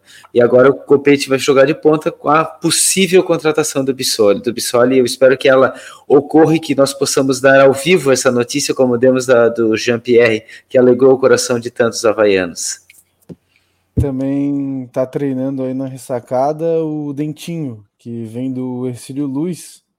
É, o que, que vocês acham aí? Felipe Leite, tu que conhece mais aí do, do Dentinho. O que, que tu acha dessa contratação do Havaí? É, eu só acho engraçado que a galera no grupo, no começo da, do Catarinense, estava discutindo se era uma boa ou não o Dentinho, só que o Dentinho que acabou indo para o Ceará, o, o Dentinho verdadeiro, vamos dizer assim, que jogou no Corinthians, no Shakhtar, e daí a gente recebe agora o Dentinho genérico, né? Mas não deixa de ser um bom jogador, o Dentinho do Exílio. Ele se destacou na campanha do Ciro Luiz, né, que foi uma boa campanha, foi o, um dos melhores times da primeira fase, é, foi o segundo colocado, né, uma surpresa, um time arrumadinho pelo Raul Cabral, que é um excelente treinador, Raul Cabral, que já passou pelo Havaí. É, cara, ele não é o, o melhor ponta do mundo, habilidoso e tal, mas ele é um cara que corre, voluntarioso, ajuda na marcação, é, é um cara que eu acho que tem tudo para ajudar se, se conseguir desempenhar um futebol que ele desempenhou no Exílio. Claro que são campeonatos diferentes, o campeonato catarinense, o campeonato brasileiro da Série A, né? Mas é uma boa aposta. Um cara jovem, 24 anos, que estava se destacando num time menor, que chega no Havaí, a chance da vida dele, cara. Se ele jogar com raça, com vontade, conseguir desempenhar um bom futebol, é uma excelente contradição, até porque é uma aposta risco Deixa baixo, eu... não, não é um salário alto. Eu, eu adorei a condição, achei uma boa aposta. Deixa eu aproveitar o scouter de futebol catarinense aqui. Falaram no Vitinho também, do Ercílio Luiz. Não sei se tu chegou a acompanhar ele também. Cara, o Vitinho, o Vitinho é um cara que jogou na, na base do Flamengo também. É um cara que tem categoria de base. Então, teoricamente, fundamentos de futebol ele tem bom. Eu vi alguns jogos dele, é um cara bem interessante. Então eu acho que são boas apostas. Cara, cara jovens que se destacaram no campeonato estadual, gosto, cara. O Vitinho, para mim, foi, foi o melhor jogador do Exílio, assim, pelo que eu vi do Exílio. Ele é o melhor jogador, eu até gostava do, do reserva dele. Agora eu não vou lembrar o nome dele, que jogou na base do Vasco também. E ele, eu vi o jogo Exílio e Próspera no Scarpelli, fui lá ver o jogo com o Fernando.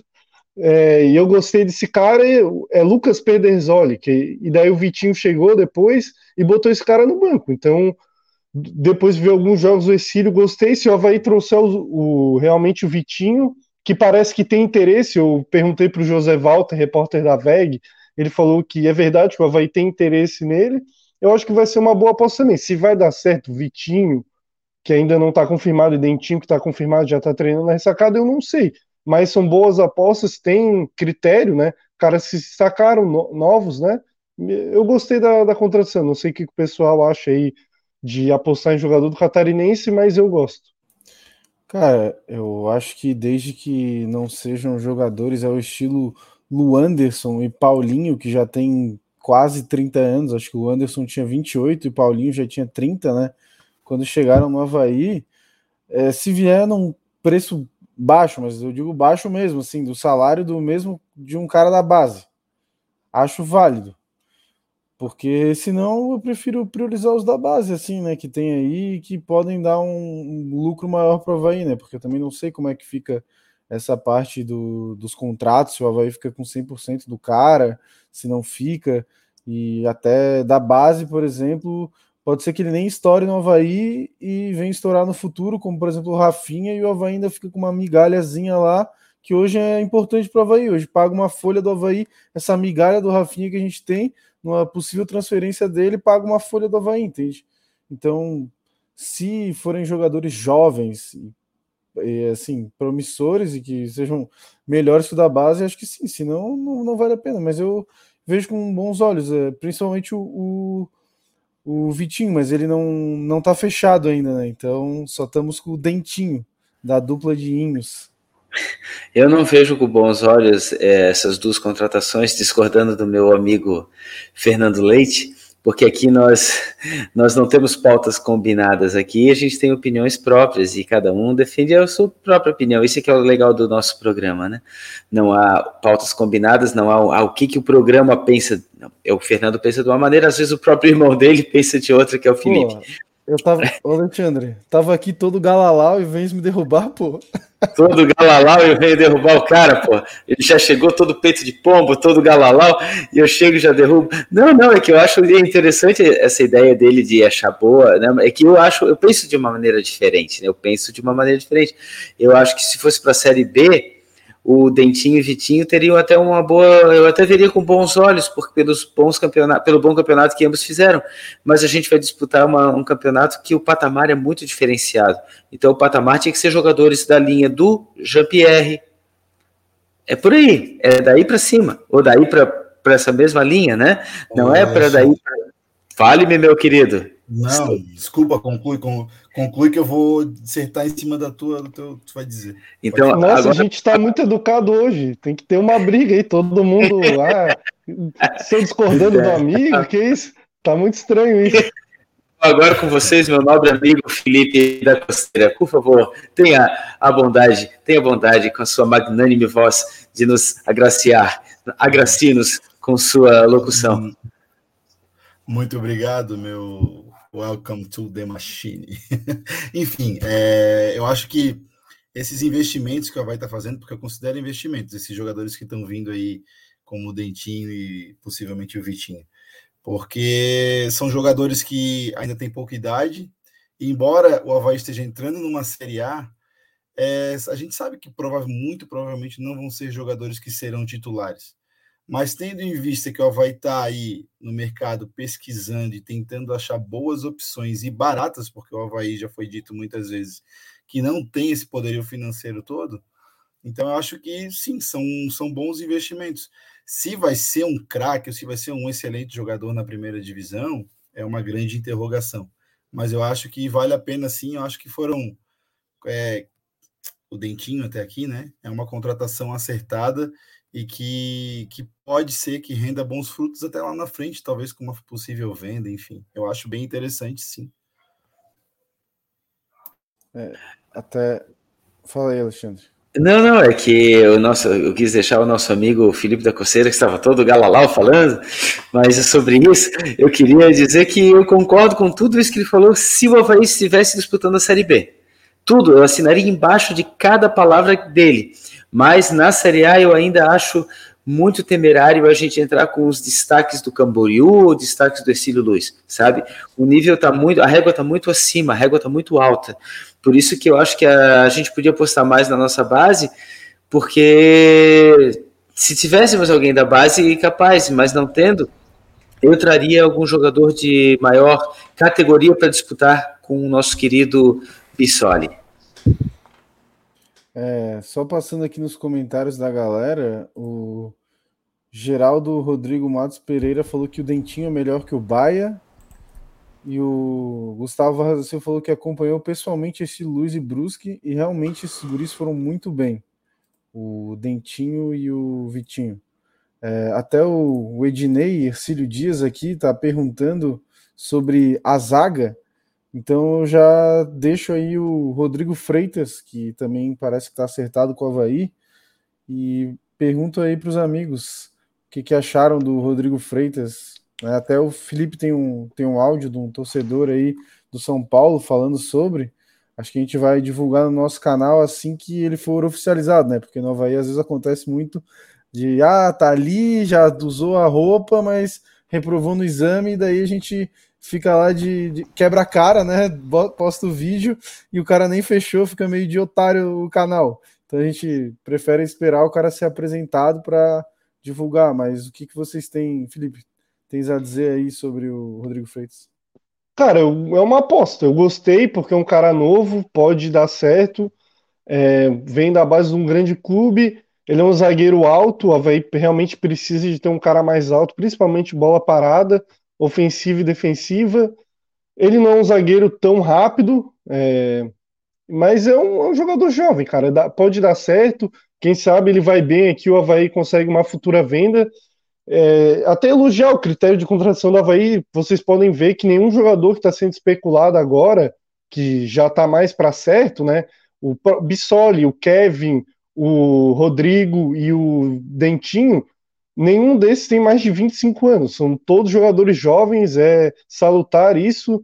É, o Havaí sempre antes só queria velho e agora está buscando atletas jovens. Isso aí é uma boa. Ele é um zagueiro mais técnico, até no áudio o cara explica bem que ele sabe bater pênalti, não é tão veloz, mas falou que acha que ele pode ajudar bastante o, o Havaí, que ele errou num lance lá no São Paulo e pegaram um pouco no pé, que é um cara jovem e pode dar certo. Eu gostei se vai dar certo ou não. É mais difícil de saber por, por ele ser um cara jovem e tal, não jogou tanto, mas é um, é um bom jogador sim, gostei, gostei da aposta. Olha, eu achei a aposta no Rodrigo Freitas melhor do que a no Douglas, ex-zagueiro da Chapecoense. Então acho que. Eu não sei se o Rodrigo viria mesmo com a vinda do Douglas para cá, eu acho que não. Então acho que a gente saiu ganhando nessa reprovação do, do zagueiro Douglas aí. O Ian Guimarães aí, meu parceiro de Pro Clubs do FIFA, falando quase 200 likes, ok? Podcast bombante. Aliás, se alguém aí jogar FIFA 22 no PC, chama aí que a gente tá jogando Pro Clubs lá. Já. Tu tem, tu tem que mostrar teu, o nome do teu personagem lá, Fidelis. Ah, o, o nome do meu personagem é um, ele é um atacante, né? Ele tem 1,63m, porque quanto mais baixinho no FIFA, mais rápido, né? E o nome dele é Welcome to the Machine. Aí ele, ele tem um cabelão assim, olho claro, barba, ele é todo feito em. Em é, todo feito assim, igualzinho ao Alexandre. Assim. Eu fiquei vendo a foto do Alexandre fazendo ele. E ele mete gol, hein? Mete gol. É, todo Welcome to the Machine é, é craque, né? Tudo. Só que eu, eu já joguei mais de, na frente, assim. Hoje eu gosto de jogar mais com a 5, né? Mais o volante trombador, volante raiz. Eu gosto de hoje atrapalhar o jogo dos outros. Antes eu gostava que ninguém atrapalhasse o meu jogo, né? Agora eu gosto de esculhambar com o jogo dos atacantes adversários. Né? Agora eu vejo com ótimos olhos os óculos escuros, claro né, o nosso querido atacante Welcome to the Machine do, do Matheus Fidelis, os óculos escuros no FIFA.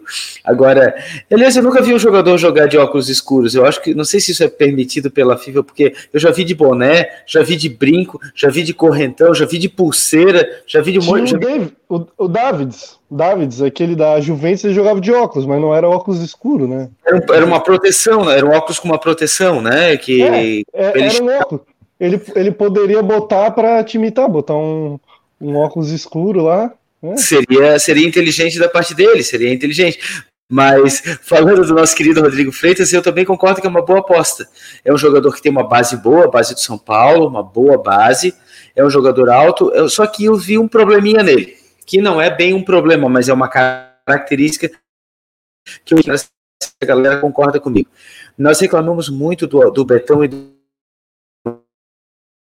de complexo de Beckenbauer deles, assim, de querer dar dois passos, levantar a cabeça e lançar para o ponteiro, lançar, fazer aqueles lançamento balão. Quando o Havaí não tinha meio de campo, isso aí era muito útil, porque o Havaí não tinha um camisa 10, então a bola tinha que ir direto da zaga para o ataque.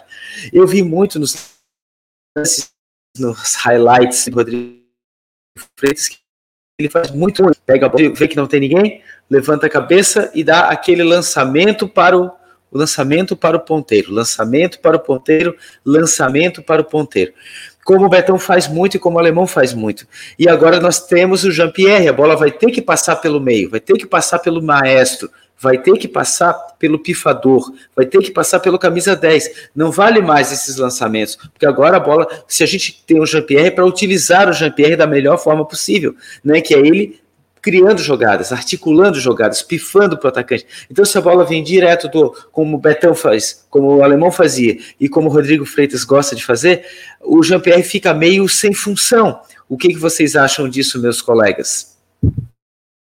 Ah, isso cabe ao, ao treinador, né? Orientar bem para o cara, pro cara Achei não, jogador... não fazer isso, né? Eu achei um jogador que jogava de praticamente óculos escuros. Javier Monte Monteiro Rubio. zagueiro que jogava no Atlético de Madrid. Dá pra trazer pro Havaí, pô.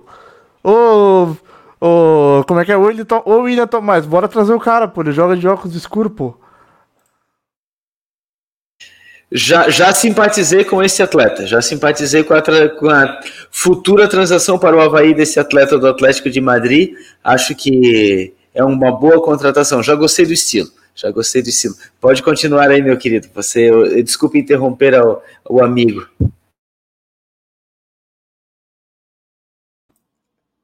Não, não, eu acho que assim, ó, que o que isso do jogador dar chutão ou não cabe muito ao treinador, né? De ele, de ele falar ou não se ele deve usar esse recurso ou não, né?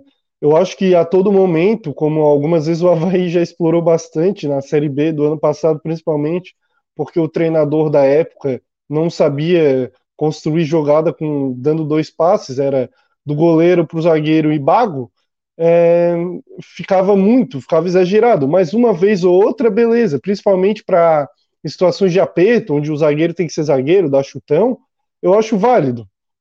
Mas exagerar, não. Então eu acho que cabe muito ao Barroca falar: pô, Rodrigo, tu tem que tocar a bola pro volante, pro volante lá pro meia, a gente sair jogando, construir jogo. E se ele não fazer isso, vai, vai pro banco, né? Porque o atleta entra em campo é, já planejado o que ele deve fazer ou não, né? Claro que o, não é tudo que dá para seguir a risca, né? Mas pô, não vamos dar chutão, vamos tentar trabalhar mais a bola e ele deve fazer isso, né? O único problema é que meio campo, meio campo trabalhado e barroca na mesma frase não pode, não, não encaixa. Esse é o meu maior medo. Mas enfim, agora a gente vai ter meio, né? É, e acho que das especulações né, mais recentes são essas. Até tem muita gente pedindo para a gente comentar sobre o Potker, é, se o Havaí, eu, a informação que tem é que o Cruzeiro deve 11 milhões para o Potker e ele, e ele teria que abrir mão de uma parte disso para poder vir para o Havaí. Então, cara, não, não acredito que ele vá abrir mão disso, né? Eu não abriria mão de 11 milhões para jogar no Havaí, por exemplo. Se eu fosse, porra, 11 milhões é um dinheiro ah, bem considerável, né? Então, acho que ele, não sei se ele vai fechar ou não, eu acho que ele acrescentaria muito para o Havaí. Potker ali podendo jogar de nove, de ponta também, é um cara parrudinho, baixinho, brigador, que, que sabe jogar bola. Só não me lembro qual clube que ele estava. Ele estava no Cruzeiro, mas ele não estava em algum outro clube antes, Felipe? Ele estava no Emirados Árabes Unidos. Eu não me lembro agora ao certo o nome do clube, porque é Al alguma coisa. Al Azn, eu acho que é o nome, não sei se a pronúncia está certa, porque eu não falo árabe, mas ele estava no futebol do Emirados Árabes Unidos, então tá, tá com dinheiro, homem, de, de, tava ganhando bem, então dinheiro não é preocupação, talvez ele não vai é, abrir mão de 11 milhões, não. Talvez não, eu tenho certeza. Quem que abriria mão de 11 milhões de reais para vir jogar no Havaí? Nenhum havaiano mais fanático talvez fizesse isso. Fidelis, você abriria a mão de 11 milhões para jogar no Havaí?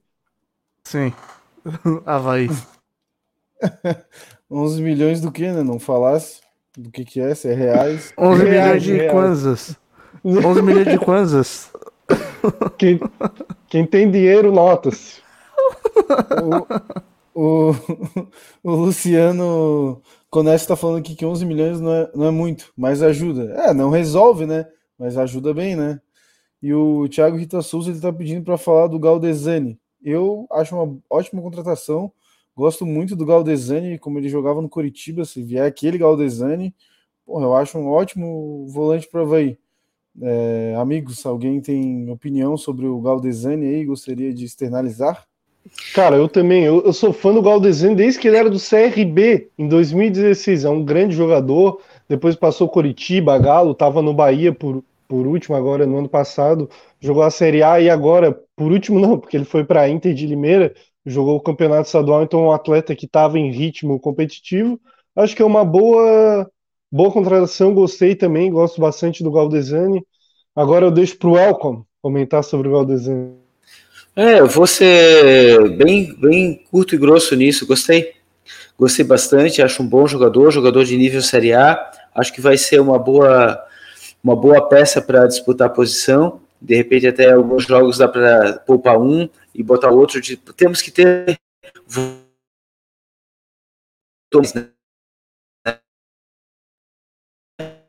Ele se machuca. Travou tudo aqui. Eu- Tá travando pra vocês também? Travou, Tecnologia, tecnologia, tecno, tecnologia, tecnologia, é a tecnologia, a tecnologia. Mas eu acho uma boa, eu acho uma boa. Volantes tomam muitos cartões. A gente tem que ter sempre um à disposição. Galdesani tem um ótimo nível, excelente contratação. E o Taka, o que tu achou do Galdesani? Puxando ele de volta. Tá, tá morto o homem? Tá louco? Duas horas e meia já. Tô morrendo mesmo. Mas. Bom, é como o Alexandre disse, o Havaí precisa de elenco. E basicamente quem vai compor, é, fazer a contenção de zaga ali do, do Havaí vai ser os volantes. É uma pena que a gente jogava com dois no meio-campo, né? E, mas espero que isso mude.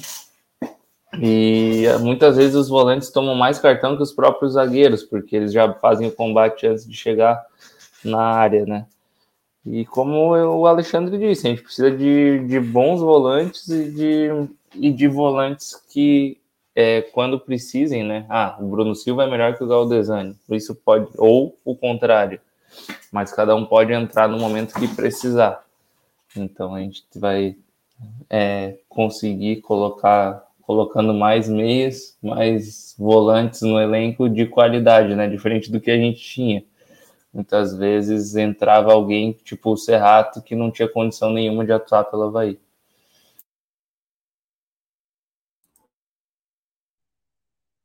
Falem, não, falem do. Eu achei que estavam mandando falem do Gladson, que eu mandei, eu recebi no, no Zap agora, que o Gladson negou que tem negociação com o operário, o pessoal já triste.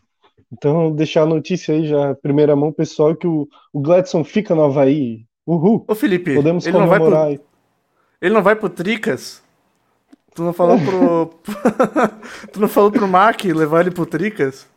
É uma boa, O- já que ele gostava tanto do, do Gladson, é uma boa, já que o Gendré entregou lá, afinal. É uma boa. É, o, o Felipe falou pro Mac no Instagram que ele tinha que levar o Gladson pro Tricas, o Mac não gostou muito. Falou que o Felipe nunca vai conseguir um estágio no São Paulo. É, bom, acho que vamos chegando aqui no final do, do programa, né? Vou só ler uns comentários aqui da galera. O Bruno Amorim falando que a porra do NIF está tentando calar a máquina. O Gabriel Souza falando: esse cara parece um papagaio, só repete as coisas. Não entendi esse comentário. O cara tá criticando o Alexandre, pô. É o Alexandre? Não sei o que ele tá criticando. Não entendi. Ah, acho que é. Eu não entendi sei. o comentário. Ô, Gabriel Souza, por favor, quem que o senhor está criticando? Queremos saber. O Seria a Moá? Seria a Moá? O Ian Guimarães está falando que o Taka tá pedindo substituição e a torcida implora por Guimaldinho. Ele quer entrar aqui no programa. O Roberto Ferreira de Mello tá falando The Machine, vamos bater uma bola qualquer hora, chamando o Alexandre aí pro, pro jogo. E o Zardo tá falando 3 likes para 200. Então, pô, vamos encerrar essa, essa live aí, rapaziada. Bota 3 likes aí para o Alexandre poder dormir em paz. Senão ele não vai conseguir dormir essa noite, gente. Vocês querem Um abraço máquina aí pro. 24 horas trabalhando? Não, deixa a máquina descansar, porra. Um abraço aí pro Zado, que é mais um, além do Ian Guimarães, é mais um companheiro lá de Pro Clubs. Um abraço aí pro Zado, artilheiro do time lá, com a Marília Mendonça, que é a, a jogadora dele. É, é isso então, galera. O Cícero de Aguiar também é, elogiando o programa aqui, falando excelente programa, trouxeram o cara no momento certo, que venham mais entrevistas interessantes. Pô, Cícero, valeu. A gente, todo mundo aqui do podcast esforçou pra caramba para o Cláudio Gomes poder estar aqui hoje. A gente sabia que ia ser muito importante ele estar aqui, que era um assunto que, porra, a gente vê nos nossos grupos ali, nos dois grupos de WhatsApp, é, pegando tipo, o tempo todo a galera discutindo. Acho que desde ontem que saiu a notícia até antes do programa, tudo que eu li era a galera discutindo sobre isso. Era um assunto muito polêmico e acho que pôde é, engrandecer a discussão, né? O cara que tá, é diretor executivo do Havaí, e acho que deu para responder bastante pergunta, até se não deu para ler todas as perguntas que fizeram, mas a maioria deu para ler. Agradecer também muito os superchats aí. Até consegui uma informação exclusiva aí, né? Que vai possivelmente ter grama sintética no, na ressacada, então, porra, show de bola. É, então parece que chegamos aí a, a 200 likes, então. Aí, ó, Alice Machado falando, este Alexandre é um chatão. Os críticos da máquina e os fãs da máquina no, no, nos comentários vão ficar putos. Existiu no passado alguém muito mais importante do que eu, há mais ou menos dois mil anos atrás, e ele não agradou a todos. Não serei eu que terei essa pretensão, minha querida. Muito obrigado. O, a galera aqui do, do teu Pro Clubs, ô Fidelis, está pedindo um abraço aqui, ó. Bruno Amorim pedindo um abraço pro Elon. Ah, Elon, um grande abraço aí. Pro... É, o, o Elon, né? Ele... Tem o Elon Musk, lá no nosso time tem um Elon, o sobrenome dele é Gapica. Então, um abraço aí pro Elon. Tá falando, chamando aqui de canalha que não vai se falar dele. E o Marcelo Mafezoli também é muito bom o papo com o Cláudio, bem esclarecedor, obrigado. Aí o Marcelo Muniz, Dali Forte Camp, é isso aí. Também comentários aí elogiando. O Welcome to the Machine é o mais elogiado aqui do programa já, né? Elogiem nós também aqui, os, os meros mortais aqui, os que não são máquinas, por favor. é, e o Marcelo Mafezoli também tá pedindo um abraço aí, Fidelis.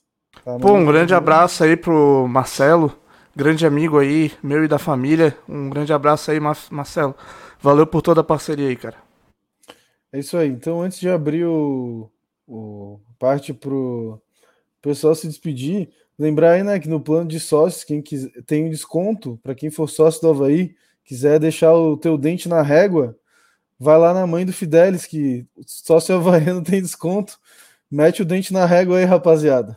É verdade, é verdade. Ó, minha mãe, doutora Rosângela Maria de Medeiros Fidelis, especialista em ordo, é, ortodontia, tá no clube de benefícios do Havaí. Sócio do Havaí pode arrumar o dente aqui com um descontinho. Só procurar nossas redes aí que eu encaminho aí. Valeu. Então já pode se despedir aí, ô Fidelis. Começa por ti aí. Vai rodando até chegar na, na máquina. Tá, então, beleza. É, quero agradecer aí todo mundo, como sempre. Tô, porra, cansado demais, cara. Minhas costas tá doendo aqui. Duas horas e 40 minutos de programa, já não tô aguentando mais. Meu Deus do céu. Mas foi um ótimo programa. O Cláudio, a participação dele foi demais, demais mesmo. É, eu gostei bastante dele. Eu achei que ele é um cara que ele, ele tá disposto a fazer o que é precisa e não o que necessariamente é popular. E eu acho que o Havaí precisa de um cara assim. Então, valeu aí todo mundo, boa noite. Acho que eu vou, vou me despedir então também, já que ninguém abriu o microfone. Uma boa noite aí para a galera. Valeu aí por estar acompanhando a gente. Obrigado por Cláudio Gomes também participar. O Jefferson do FBI Tricolor. Eu acho que foi um programa muito legal, esclarecedor. Muitas coisas foram ditas pelo Cláudio Gomes. Deu para a gente falar também dos novos jogadores. Acho que foi, foi legal. Abraço aí, galera. Boa noite. Bom, galera, é... pode ser eu? Galera, é, enfim, acho que, primeiro de tudo queria agradecer o Cláudio por estar aqui, o Cláudio Gomes, por ter vindo ceder o espaço dele e explicar para vocês o que, que, o que, que é esse novo plano de sócios do Havaí. Talvez um pouco impopular no começo, mas acho que fundamental para a sobrevivência do Havaí financeira e, e ajuda. É, dizer para o torcedor que deve se associar sim, que deve apoiar o Havaí sim, porque os planos aí para quem já é sócio vai aumentar um pouco, mas não é tanto. E para quem tem aí alguma reticência com relação a, aos, aos ingressos, é, apostem na sociedade, porque o Havaí precisa de vocês. Dizer para vocês que o podcast precisa de inscritos para crescer cada vez mais, precisa de likes, precisa de, de curtidas, precisa de vocês compartilhando para que o podcast cresça e se torne cada vez mais relevante para a torcida do Havaí e que a gente consiga cada vez mais trazer pessoas aqui, tirar dúvidas de vocês, esclarecer alguns pontos e tirar todas as, as dúvidas. E finalmente, galera, a gente está na Série A. A gente vai começar uma Série A. No próximo domingo a gente está disputando uma primeira divisão. Tudo muda, o ambiente da ressacada muda, a, a torcida vai com outro tipo de expectativa, o gramado, a, a, o estádio fica diferente, são, é um outro ambiente. Então, a partir de domingo, independente de qualquer coisa, o torcedor do Havaí tem que começar apoiando. Não quero me prolongar nada mais, quero ficar aqui esticando coisas demais. É isso. Obrigado mais uma vez, ótima noite e obrigado por terem ficado aqui quase três horas com a gente. Um abraço. Bom, já vou abrir aqui me despedir também. Estamos no sentido anti-horário, né? O Felipe estava certo, ele tinha que abrir. Mas o Felipe da Costeira já está com a cabeça no gramado mesmo. Ele já. gramado, notícia em primeira mão aí. É, hoje foi um programa de muita informação, né? Foi bom para esclarecer o, o plano de sócios. Muita gente, hoje foi o assunto do dia que a gente achou que o programa de hoje, né, é, seria o assunto do programa seriam as especulações, os novos contratados e no fim foi o plano de sócios que tá, era o que estava bombando, né, no dia e, e por muito esforço, principalmente aí do Fernando, Felipe, Fidelis e Costeira, conseguimos estar com ele aqui hoje. Como o Costeira disse, importante se associar. Quanto mais pessoas se associarem, maior o Havaí vai ficar, melhor vai ser para contratação. É... Lembrar que domingo tem o jogo com o América Mineiro. É, estaremos no setor A e no setor D coletando o Fala Nação Havaiana nos procurem para dar entrevista. É esse tipo de conteúdo a gente também gosta de trazer para vocês. Deixem seu like, vocês é, atingiram os 200 likes no vídeo de hoje, mas quem ainda não deu pode deixar também. Se inscrevam no canal e deixarei para o Fernando se despedir e deixar o Alexandre fazer o fechamento. Então é isso, galera. Queria agradecer o Cláudio Gomes aí pela disponibilidade de ter vindo aqui conversar com a gente, esclarecer todas as coisas, é, soltar ainda em primeira mão o, essa possível troca de gramado do Havaí, né, para o gramado sintético. É, também lembrar aqui algumas coisas é, do FAC do Leão, né, que foi lançado agora também. Então, se você ficou com dúvidas no, nos planos de sócios, alguma, qualquer dúvida, cara, vai ali no FAQ do Leão, que ele eles vão te responder, ou vai ter a resposta certinha ali para tu tirar tuas dúvidas, se não foram já sanadas agora, né? A gente tentou trazer um pouco disso. É, também queria. É, putz, até cheguei a me esquecer de tanto, tanto tempo de programa, o que, que eu ia falar? Falar na sua Havaiana? É, é, não, falar nação havaiana o Taka já falou. Eu ia falar outra coisa, ah, tá. mas. Ah, da Semana do Perdão. Você, sócio havaiano, que está inadimplente, aproveite essa semana, cara. Vai lá. Tu vai pagar uma mensalidade, pode estar há quatro anos atrasado. Vai lá, por favor. E vai lá e paga essa mensalidade e, e ajuda o Havaí, porque é, um, é muito importante, né, na Série A. Eu estou muito cansado aqui, 2 horas e 46 de programa. Queria dar uma boa noite a todos, agradecer a audiência sensacional. E obrigado pelos 200 likes, obrigado pelos superchats, obrigado por se inscrever no nosso canal. Continuem se inscrevendo. Que semana que vem a gente tem uma novidade legal aí para anunciar para vocês. Então, semana que vem quero ver todo mundo aqui com a gente na, na segunda-feira, nas 9, horas, nas 9 horas da noite. Se Deus quiser, falando de uma vitória do Havaí contra o América Mineiro para já começar com o pé direito a Série A. Então, agora eu vou passar a bola para a máquina. Welcome to the Machine, Alexandre Fortcamp, para encerrar brilhantemente o nosso programa. Obrigado, galera. Torcedor havaiano, a sua hora chegou. A sua hora de apoiar o Havaí na Série A. Foi muito suado, foi muito lutado para estarmos na Série A. Todos nós nos lembramos daquele jogo contra o Sampaio Correia, nos jogos que antecederam aquele jogo contra o Vitória, contra o CSA.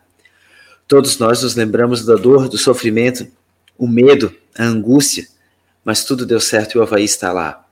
Agora é a nossa hora, a hora da glória, a hora de curtirmos o único representante de Santa Catarina na Série A do Campeonato Brasileiro.